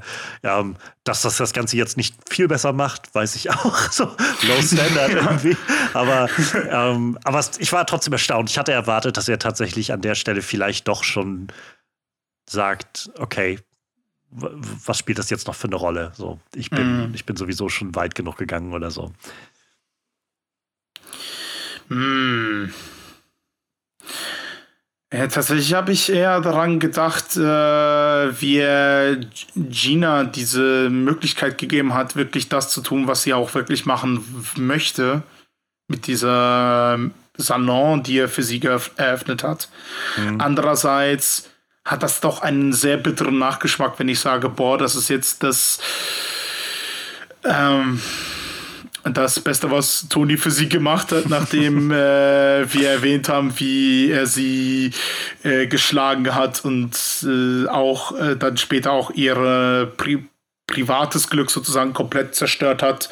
Und äh, ich weiß nicht, vielleicht war das auch eher so ein Akt, so, ah, ja, ich habe dich da damals scheiße behandelt, damit will ich das wieder gut machen oder ja. keine Ahnung. So der, der Klassiker aus, aus äh, so abusive relationships, die, mm. man, den man so kennt von erst rutscht die Hand aus und im Nachhinein heißt es, es tut mir so leid, ich wollte es als nicht. Guck mal, hier ist ein Geschenk für dich, ist alles wieder gut. Ja. Ich ich werde mich ändern. So. Boah, aber ansonsten. Tja, ich meine, es ist halt schwierig in dieser Welt, es ist die, die voll schwierige ist, Frage, ne? Die, die voll ist mit einfach so, in Anführungszeichen, verachtenswerten Persönlichkeiten, ähm, dann, dann auch noch irgendwie was Gutes zu tun. so, man mhm. könnte vielleicht mit sehr viel Fantasie ähm, und, und so, so sehr viel Wohlwollen ihm anrechnen, dass er einfach viele gefährliche Menschen aus dem Verkehr zieht. Das macht, das macht Batman oder der Punisher auch. Also. Die, Mi die Miami Polizei Department dankt äh, Tony Montana. Ja, obwohl die ja tatsächlich gar nicht mal so. Wir sehen ja noch den, den Bernstein, der ja von den Cops ist und dann von Tony erschossen wird. Ja. Ähm, wo ich auch so ein bisschen lächeln musste, den kannte ich vorher, also den Schauspieler, da kannte ich halt den ähm, Harris Dulin, aber den kenne ich vor allem als den Richter aus äh, Ghostbusters 2. ja, ja, ja, ja, ja, ja, ja, stimmt, stimmt, stimmt, stimmt, ja. Und äh, da saß ich da, also das, da muss ich irgendwie so dran, dran denken, immer als ich ihn da sah, sitzen saß. Er hat ja nur eine recht kleine Rolle, aber mm. wie er dann so saß, musste immer so im Kopf denken: Discoleri, Brüder! Discoleri, Brüder! ja. Ja, also kein, kein allzu, ähm, allzu guter Mensch gewesen, der, der Tony Montana. Von dem, was wir sehen. Vielleicht hat er offscreen noch ein Waisenhaus gegründet oder so, wer weiß. Ähm, Push it to the limit. das siehst du zu der Montage von Push it to the limit, wie er so Grundstein legt. Mit der Schere genau. so ein großes rotes Band durchschneidet. Push it to the limit. Und dann noch einen Tiger kauft äh, fürs ja. Waisenhaus. Ja, und setzt so, setzt so Push it to the limit und setzt so einem kleinen Kind so ein Baseball-Cap auf. So. Champ. Ach ja. Das, aber das ist vielleicht eine gute Überleitung. Ähm, wir kommen jetzt zu dem Part, wo wir uns so ein bisschen überlegen. Wir, wir, wir, sind, wir leben in der Zeit, wo wir, wo wir nun mal ähm, viele Reboots, Sequels, Prequels, alles Mögliche sehen. Und gerade auch Scarface ist ja nur nur sowas, was schon seit Jahren immer wieder diskutiert wird, ob sie es nochmal neu auflegen in irgendeiner mhm. Form. Ähm, da könnten wir jetzt ein bisschen beraten, was wir denn gerne sehen wollen würden. Ähm, das wäre eine Möglichkeit, Tonys, Tonys äh, Waisenhaus. Also. äh, naja, das, das Spiel zum Beispiel, das fasst ja. Äh, naja, du kennst ja das Spiel vermutlich nicht. Ähm, nee. Das fasst ja so eine alternative Storyline zusammen. Und zwar was wäre, wenn Tony Montana den finalen Shootout überlebt? Uh. No joke, der fängt wirklich damit an, dass du, du kannst dich sogar am Anfang umdrehen und den professionellen Killer, der dir die Schrotflinte in den Rücken ballert, kannst du zuerst killen. Und das Geile ist, wenn du aber ihn nicht auf ihn aufpasst, äh, kannst du das Spiel in zwei Minuten beenden. Und zwar kommt er hinter dir und schießt dir in den Rücken und dann, dann stirbst du wie im. Film. Ja, genau. Also ähm, Scarface The World is Yours heißt ja das Spiel. Das äh, ist ja halt schon so eine What-If-Geschichte. Ja. Da finde ich es aber ein bisschen schade, dass das ähm, Spiel so ein bisschen den Film äh, missversteht. äh, so ähnlich wie beim Fight Club das Spiel. ich weiß nicht, ob du davon schon mal was gehört hast. ich habe schon so, mal von gehört, aber ich habe es also nie gespielt oder so. Es ist furchtbar, wie die Spielemacher das komplett falsch verstanden haben, den Film. Es ist, es ist so krass. Ähm, da finde ich aber zum Beispiel schade, dass da zum Beispiel Tonys Mutter dann auch schlussendlich stirbt im, im Spiel, weil sie ja so diese moralische Instanz war, ja. sozusagen so, ne? Also sie ist Sie also war vermutlich schon ihm, gegen, ihm, also Tony gegenüber. Ja, ja. Sie war so immer na, sei, ich wissen wir, wir wissen es ja nicht, aber halt aus, sie kommt aus den ärmlichen Verhältnissen, sie bleibt in den ärmlichen Verhältnissen halt auch in der USA, aber sie versucht sich ein Leben zu verschaffen, eben durch harte Arbeit in der Fabrik, ähm, was definitiv kein angenehmer Job ist, vor allem nicht für ihr Alter mit zwei erwachsenen Kindern. Mhm. Ähm, auch ohne Ehemann, der. Ich weiß nicht, also wir wissen auch gar nicht, was so mit Tonys Vater passiert ist. So irgendwie, es wird, es wird immer angedeutet. Erwähnt, ja, dass er, dass er nie da war oder so. Und, ja, ähm, es, es wird nur irgendwie erwähnt und dann heißt es, ja, nee, sprechen wir nicht über ihn. Also scheinbar ja. hat er auch schon ordentlich Scheiße gebaut, vermutlich. Ähm, aber ja, äh, zurück zur Frage wegen, äh, also mich hätte wirklich so ein äh, Prequel interessiert, so wie ist aus diesen Jungen was geworden? So was, was, was hat er in der Armee gesehen? Was die Zeit in Kuba sozusagen. Die Zeit in Kuba, genau. Was, was, was hat ihn dazu verleitet, so zu sein? Was hat die, äh, das kommunistische Regime unter Kuba ja, mit ihm angestellt? Klingt jetzt zu dramatisierend. Äh, mhm. Was, ja, was kurz, was ist da passiert? Genau. Ja.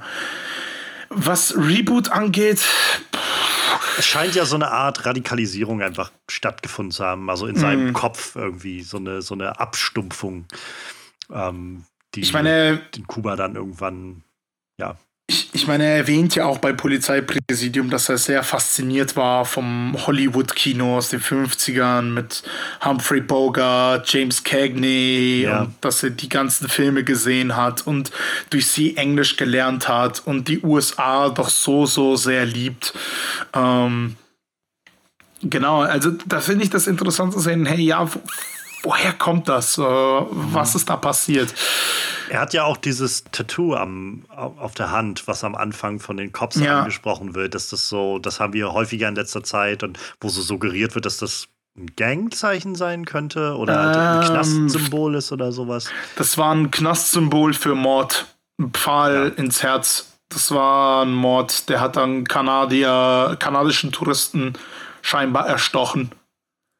Also Toni ja. meint, ja, er wollte nur Dollar kaufen und so weiter und so ja, fort. Ja. Und meint so, ja, das ist nix und so weiter und so fort. Und die Polizisten so sofort, äh, pff, von wegen, das war nichts, du warst im Gefängnis für Mord.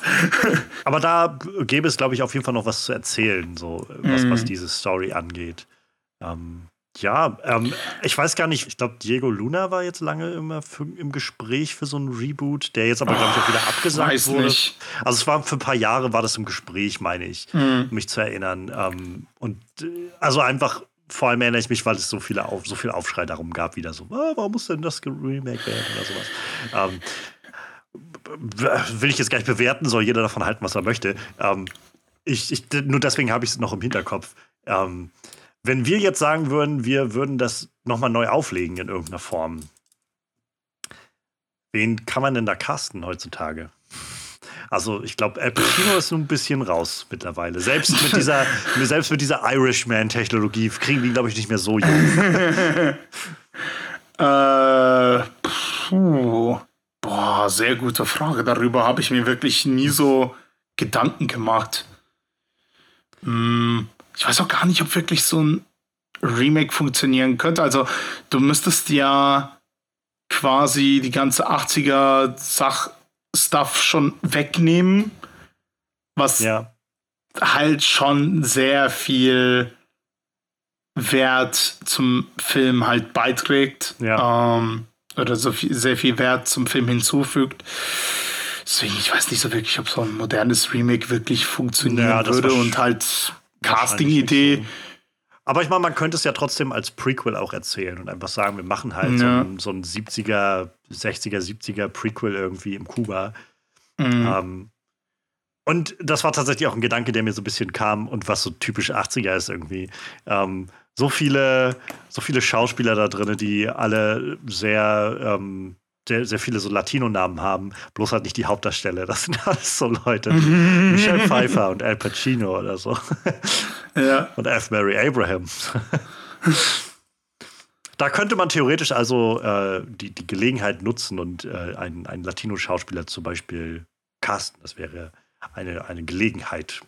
Ähm, kam mir nur so in den Sinn, als ich den geguckt hatte, den Film. Hm, ja, das wäre definitiv eine Idee, ja. Ja, dass, dass du halt wirklich einen Latino da hast und nicht einen Italiener, der versucht, einen Latino zu sprechen und mit gedrücktem Akzent das fucking, fucking cockroach sagt ja, oder so. Das fand ich vor allem auch so witzig, weil es gab eine Szene, wo, äh, wo Tony ja dann irgendwie angesprochen wird, glaube ich, auf die Italiener und er sagt dann irgendwie sowas, sowas sehr Abfälliges, dass er die nicht leiden kann, diese, diese äh, Ithaka oder was auch immer er dann da sagt, so abfällig über die. Ähm, wo ich dann so gleich im Hinterkopf hatte. Also mal davon ab, dass äh, Al Pacino ja nur auch irgendwie so Ital italo-amerikanische Hintergründe irgendwie hat.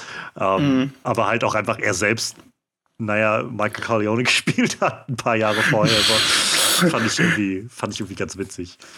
Ich weiß, dass er auf jeden Fall was gegen Kolumbianer hatte. Ja, das, das, das hat er sehr heraushängen lassen und sehr gut betont. Ja. Noch eine größere Frage, als wen man casten würde dafür. Man kann ja auch immer, immer einfach ähm, unbekannt casten. Haben wir einen modernen Brian De Palma? Jemanden, also ich meine, muss ja jetzt gar nicht jemand sein, der Brian De Palma Stil nachmachen kann, aber jemanden, der irgendwie doch was sehr Eigenes dazu bringen kann. Ähm, in so einer Art, die vielleicht passt und atmosphärisch ist. Ich habe immer das Gefühl, was so moderne Action-Sachen und sowas angeht, wird dann immer, werden dann immer gleich so David Leach und Chad Stahelski irgendwie so von mm. John Wick-Fame in den Raum geworfen. Mm. Ähm, was sicherlich irgendwo auch so eine Berechtigung hat. Aber mir persönlich fehlt da meistens ein bisschen der, also so ein Flair wie jetzt zum Beispiel von, von Scarface habe ich bei denen noch nicht gesehen. Ich, äh, äh, ich hatte gerade eine etwas irrwitzige Idee und dachte an Timo Tiajanto, der Dings gemacht hat, ähm, The Night Comes For Us und Headshot. Uh. Aber, das wird, aber das wird vermutlich sehr, sehr blutig enden. Ich glaube, das ist schon ein bisschen zu weit hergegriffen. äh, eine andere Idee, eine andere Gedanke war Reffen, äh, aber ich glaube, oh. Reffen ist doch ein hm. bisschen zu. Würde dem Ganzen, glaube ich, einen sehr interessanten Spin geben. Ja, aber das wäre vielleicht, vielleicht ein bisschen zu seicht. Maybe. Ich weiß nicht, obwohl er mit Drive auch äh, gezeigt hat, dass er durchaus Szenen machen kann, die sehr, sehr brutal sind. Aber ähm, ja, Puh, ansonsten habe ich, ich meine, echt nicht so viele letzt, Ideen. Letztendlich war ja auch jetzt ein Scarface, es war ja auch nicht durchweg einfach nur äh, brutale Action so.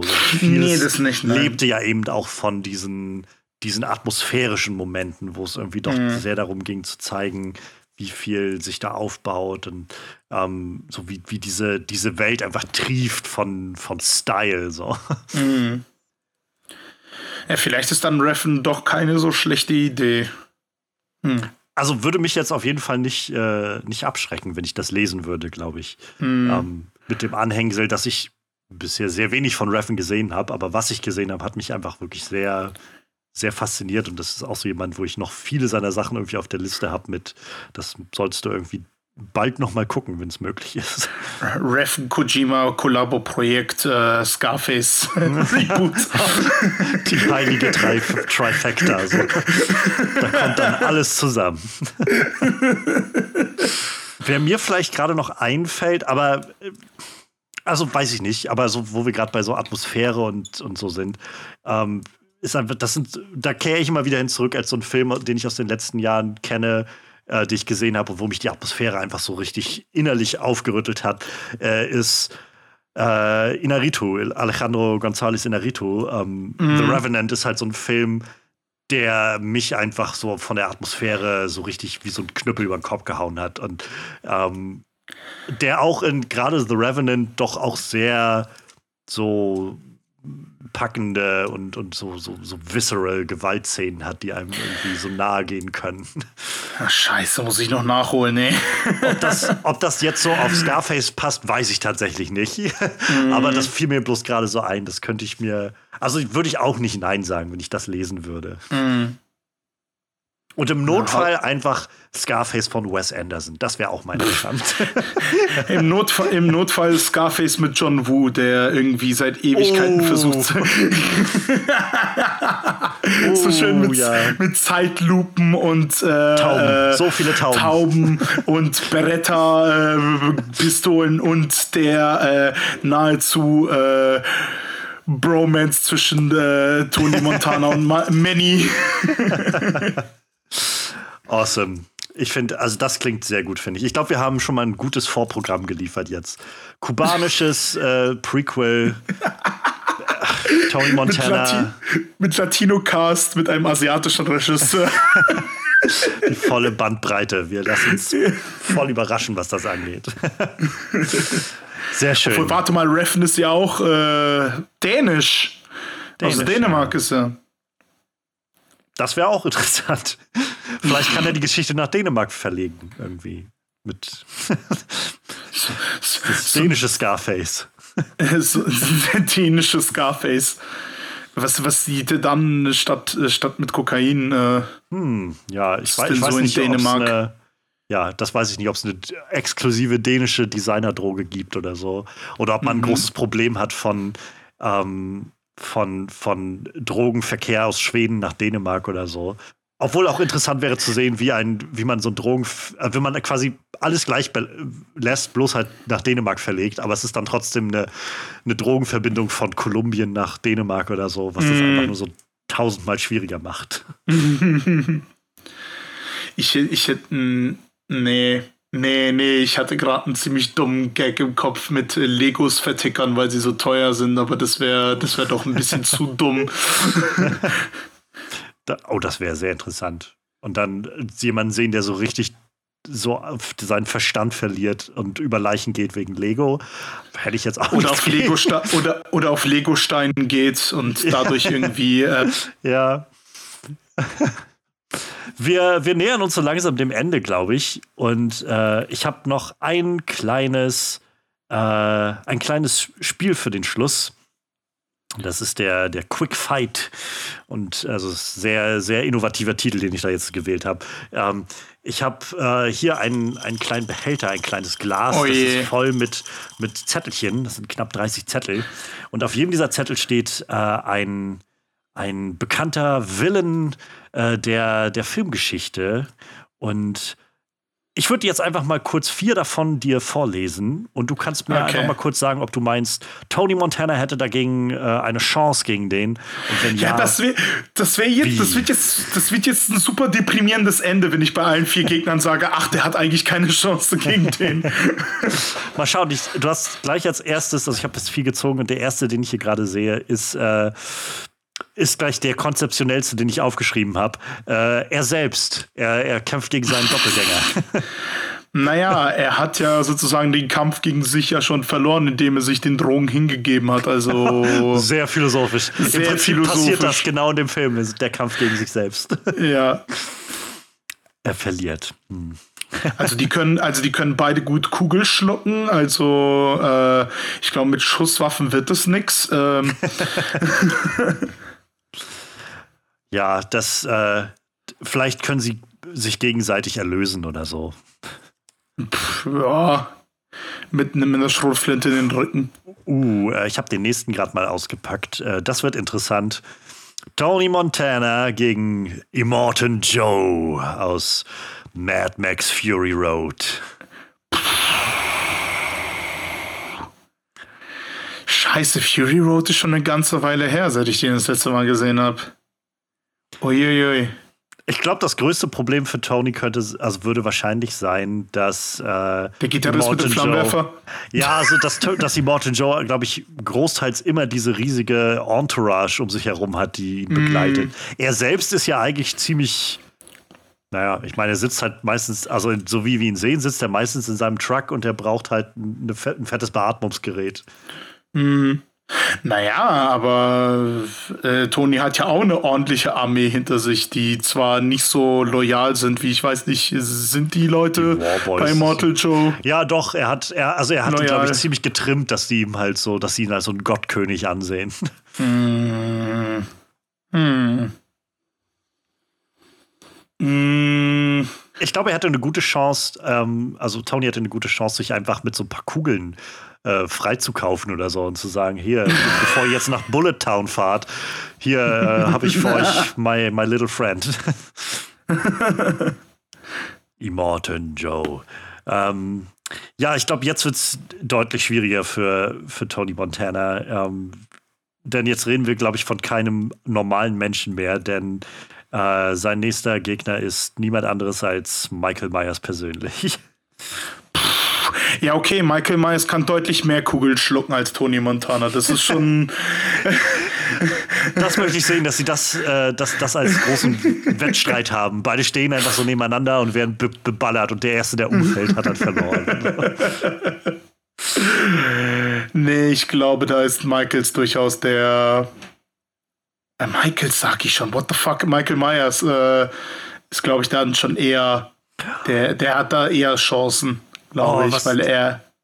Was wäre das für eine tolle letzte Szene gewesen für den Film, wenn, ähm, wenn es nicht dieser dieser, dieser sonnenbebrillte, dieser, dieser Assassine wäre, der von hinten kommt, sondern halt auf einmal so langsam hinter wer der da steht und irgendwie seine Rede schwingt zu den Leuten dort unten und von Kuh getroffen wird, kommt von hinten Michael Myers mit dem Messer. und dann kommt auch diese Musik, die Ding, Ding, Ding, ja, ja. Ding, Ding, Ding. dann dreht er sich um und dann hast du noch so, so Horror-Style, so diesen Close-Up aufs Gesicht. ja. Obwohl, obwohl man muss auch sagen, wenn, wenn er sich äh, schön Granatwerfer zu seinem M16 packt, dann hätte er vielleicht noch eine Chance gegen Michael Myers, weil ich meine, hm, ja. der ist doch, der ist doch im Halloween 2, glaube ich, verbrannt. Oder? Es, ich glaube ja, ähm, auch in dem Ah nee, ich glaube, also ich wollte gerade sagen, in dem neuen, in diesem Hallo neuen Halloween ist er ja auch Halloween am Schluss verbrannt. Ja, das ist ja dann der, der jetzt kommt, glaube ich. Aber ja. der löst das ja, glaube ich, wieder auf, dass er eben nicht verbrannt ist, so wie das im Trailer aussah. Mm. Ähm, ich glaube, bei Michael Myers ist sowieso die Frage, welchen man nimmt aus dieser ganzen Kontinuität. Also man, wenn man so. ich habe nur zwei Alle. oder drei davon gesehen. Alle.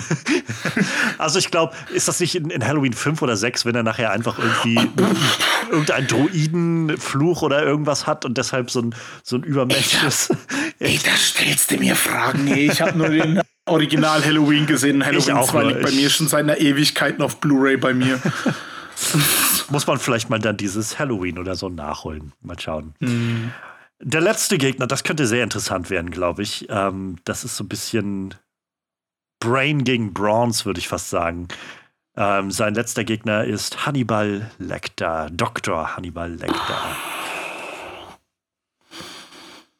Äh, Hannibal Lecter ist ja auch eher so kalkuliert, ne? Der ist ja auch eher so. Der geht Definitiv. auch eher so mit so einem kühlen, äh, äh, kühlen, kühlen Kalkül. What the fuck? Mhm. Äh, geht er auch an so eine Sache ran. Ähm, ja, da ist, glaubt der, äh, der, der Toni vielleicht ein bisschen zu impulsiv für es könnte halt nur sein, dass, dass er ähm, Lecter am Anfang überrascht an dem, an dem Moment, wo Lecter einfach das noch nicht einschätzen kann oder so. Aber wenn wir davon ausgehen, dass, dass das Schweigen der Lämmer oder diese ganze Welt von, von Tony äh, Montana in derselben Welt spielt wie, ähm, wie, wie Hannibal Lecter, dann ist, glaube ich, davon auszugehen, dass Lecter schon von diesem Typen gehört hat. Weil du ja, weil du ja gerade meintest, fällt er vielleicht komplett mit der Tür ins Haus und kommt dann mit Say hello to my little friend ja. und dann war's das. ja, das ist sehr gut, sehr gut vorstellbar. Also ich glaube, das könnte auf jeden Fall ein interessantes Face-Off werden im also es könnte ein interessantes Face-Off werden im, im Sinne von äh, der Film Face-Off, die beiden. Aber ich meine, vor allem in, in, der, in der Kombination, dass die beiden gegeneinander antreten. Das könnte einen interessanten Plot ergeben, glaube ich. Mm. So wie nicht die Jagd nach Buffalo Bill, sondern die Jagd nach, nach Tony Montana. Al Pacino gegen, gegen äh, uh. Anthony Hopkins. Hm. Uh, das könnte, ja, das könnte sehr interessant werden. Äh, auch ein mögliches Spin-off also.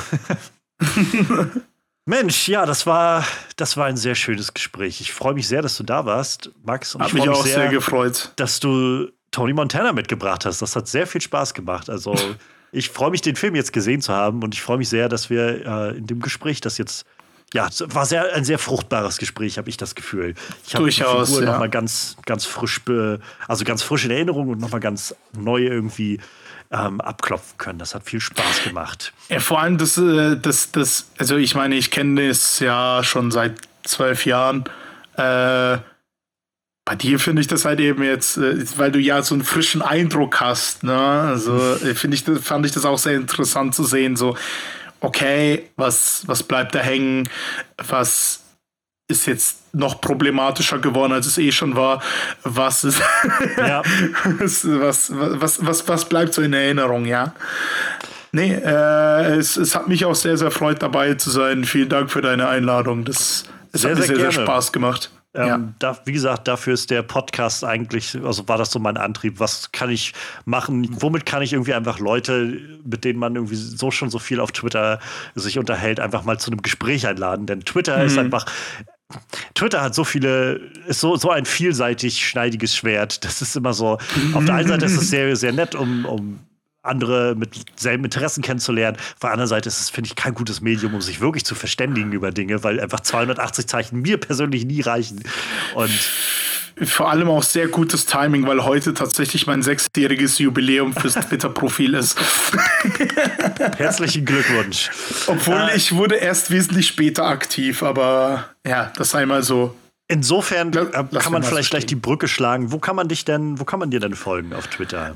Äh, äh, äh, äh, ja, mein Dark-Account verrate ich nicht. äh, mich findet man unter äh, äh, mixmax095 September 95 oder auch als Nikotin-Obelix-Boomer. Folgt Max auf jeden Fall dort. Es ist, es ist immer sehr schön zu sehen, wie du sehr ähm, sehr passioniert einfach über Film und äh, so diese ganze Welt irgendwie Freut mich sehr. Film und Co. schreibst und tweetest. Das macht immer sehr viel Freude.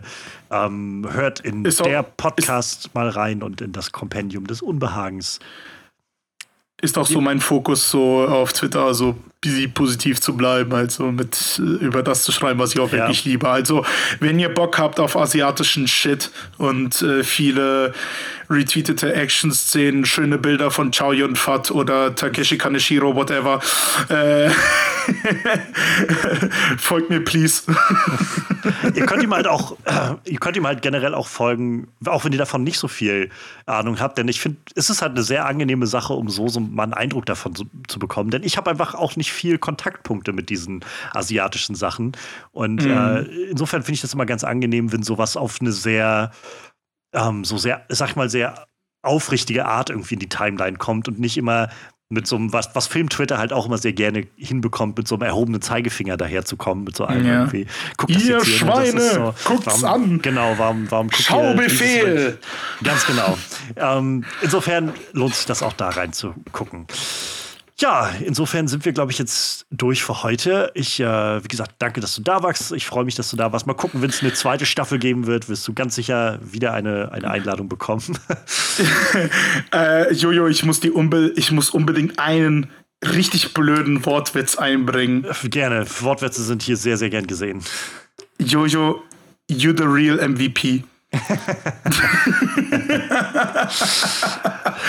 Thanks for that. Um, um, um, schön, um schön alte Memes anno 2009 wieder aufzugreifen. Ja, wie gesagt, das war letztendlich auch so ein bisschen das, woraus dieser Podcast überhaupt entstanden ist. Ähm, Sehr gut. Wir haben jetzt Tony Montana heute ein bisschen abklopfen können und ich würde sagen, auf jeden Fall MVP-Material, ein, ein Villain, Most Villainous Player für, ja, für die Filmgeschichte auf jeden Fall. Und in diesem Sinne bleibt äh, uns treu, hört gerne rein beim nächsten Mal, wenn wir beim MVP schauen, wer da so ansteht. Ähm, ihr findet alle möglichen Sachen verlinkt in der Beschreibung, wo ihr mich findet, wo ihr diesen Podcast findet. Ähm, ich freue mich, wenn ihr reinhört.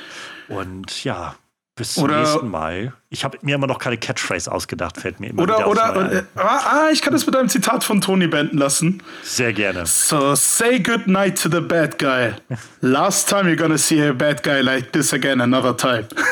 so, macht's gut. In ciao, diesem ciao. Sinne, bis dahin. Ihr findet den MVP Most Villainous Player Podcast auf den gängigen Podcast-Plattformen und schaut für regelmäßige Updates, Umfragen oder falls ihr Fragen und Anregungen haben solltet, vorbei auf den Social Media Kanälen at MVP-Pod auf Twitter, Instagram oder Kofi, falls ihr eine kleine Spende in den Klingelbeutel werfen wollt. Oder schreibt mir ganz einfach eine Mail an mostvillainouspod at gmail.com.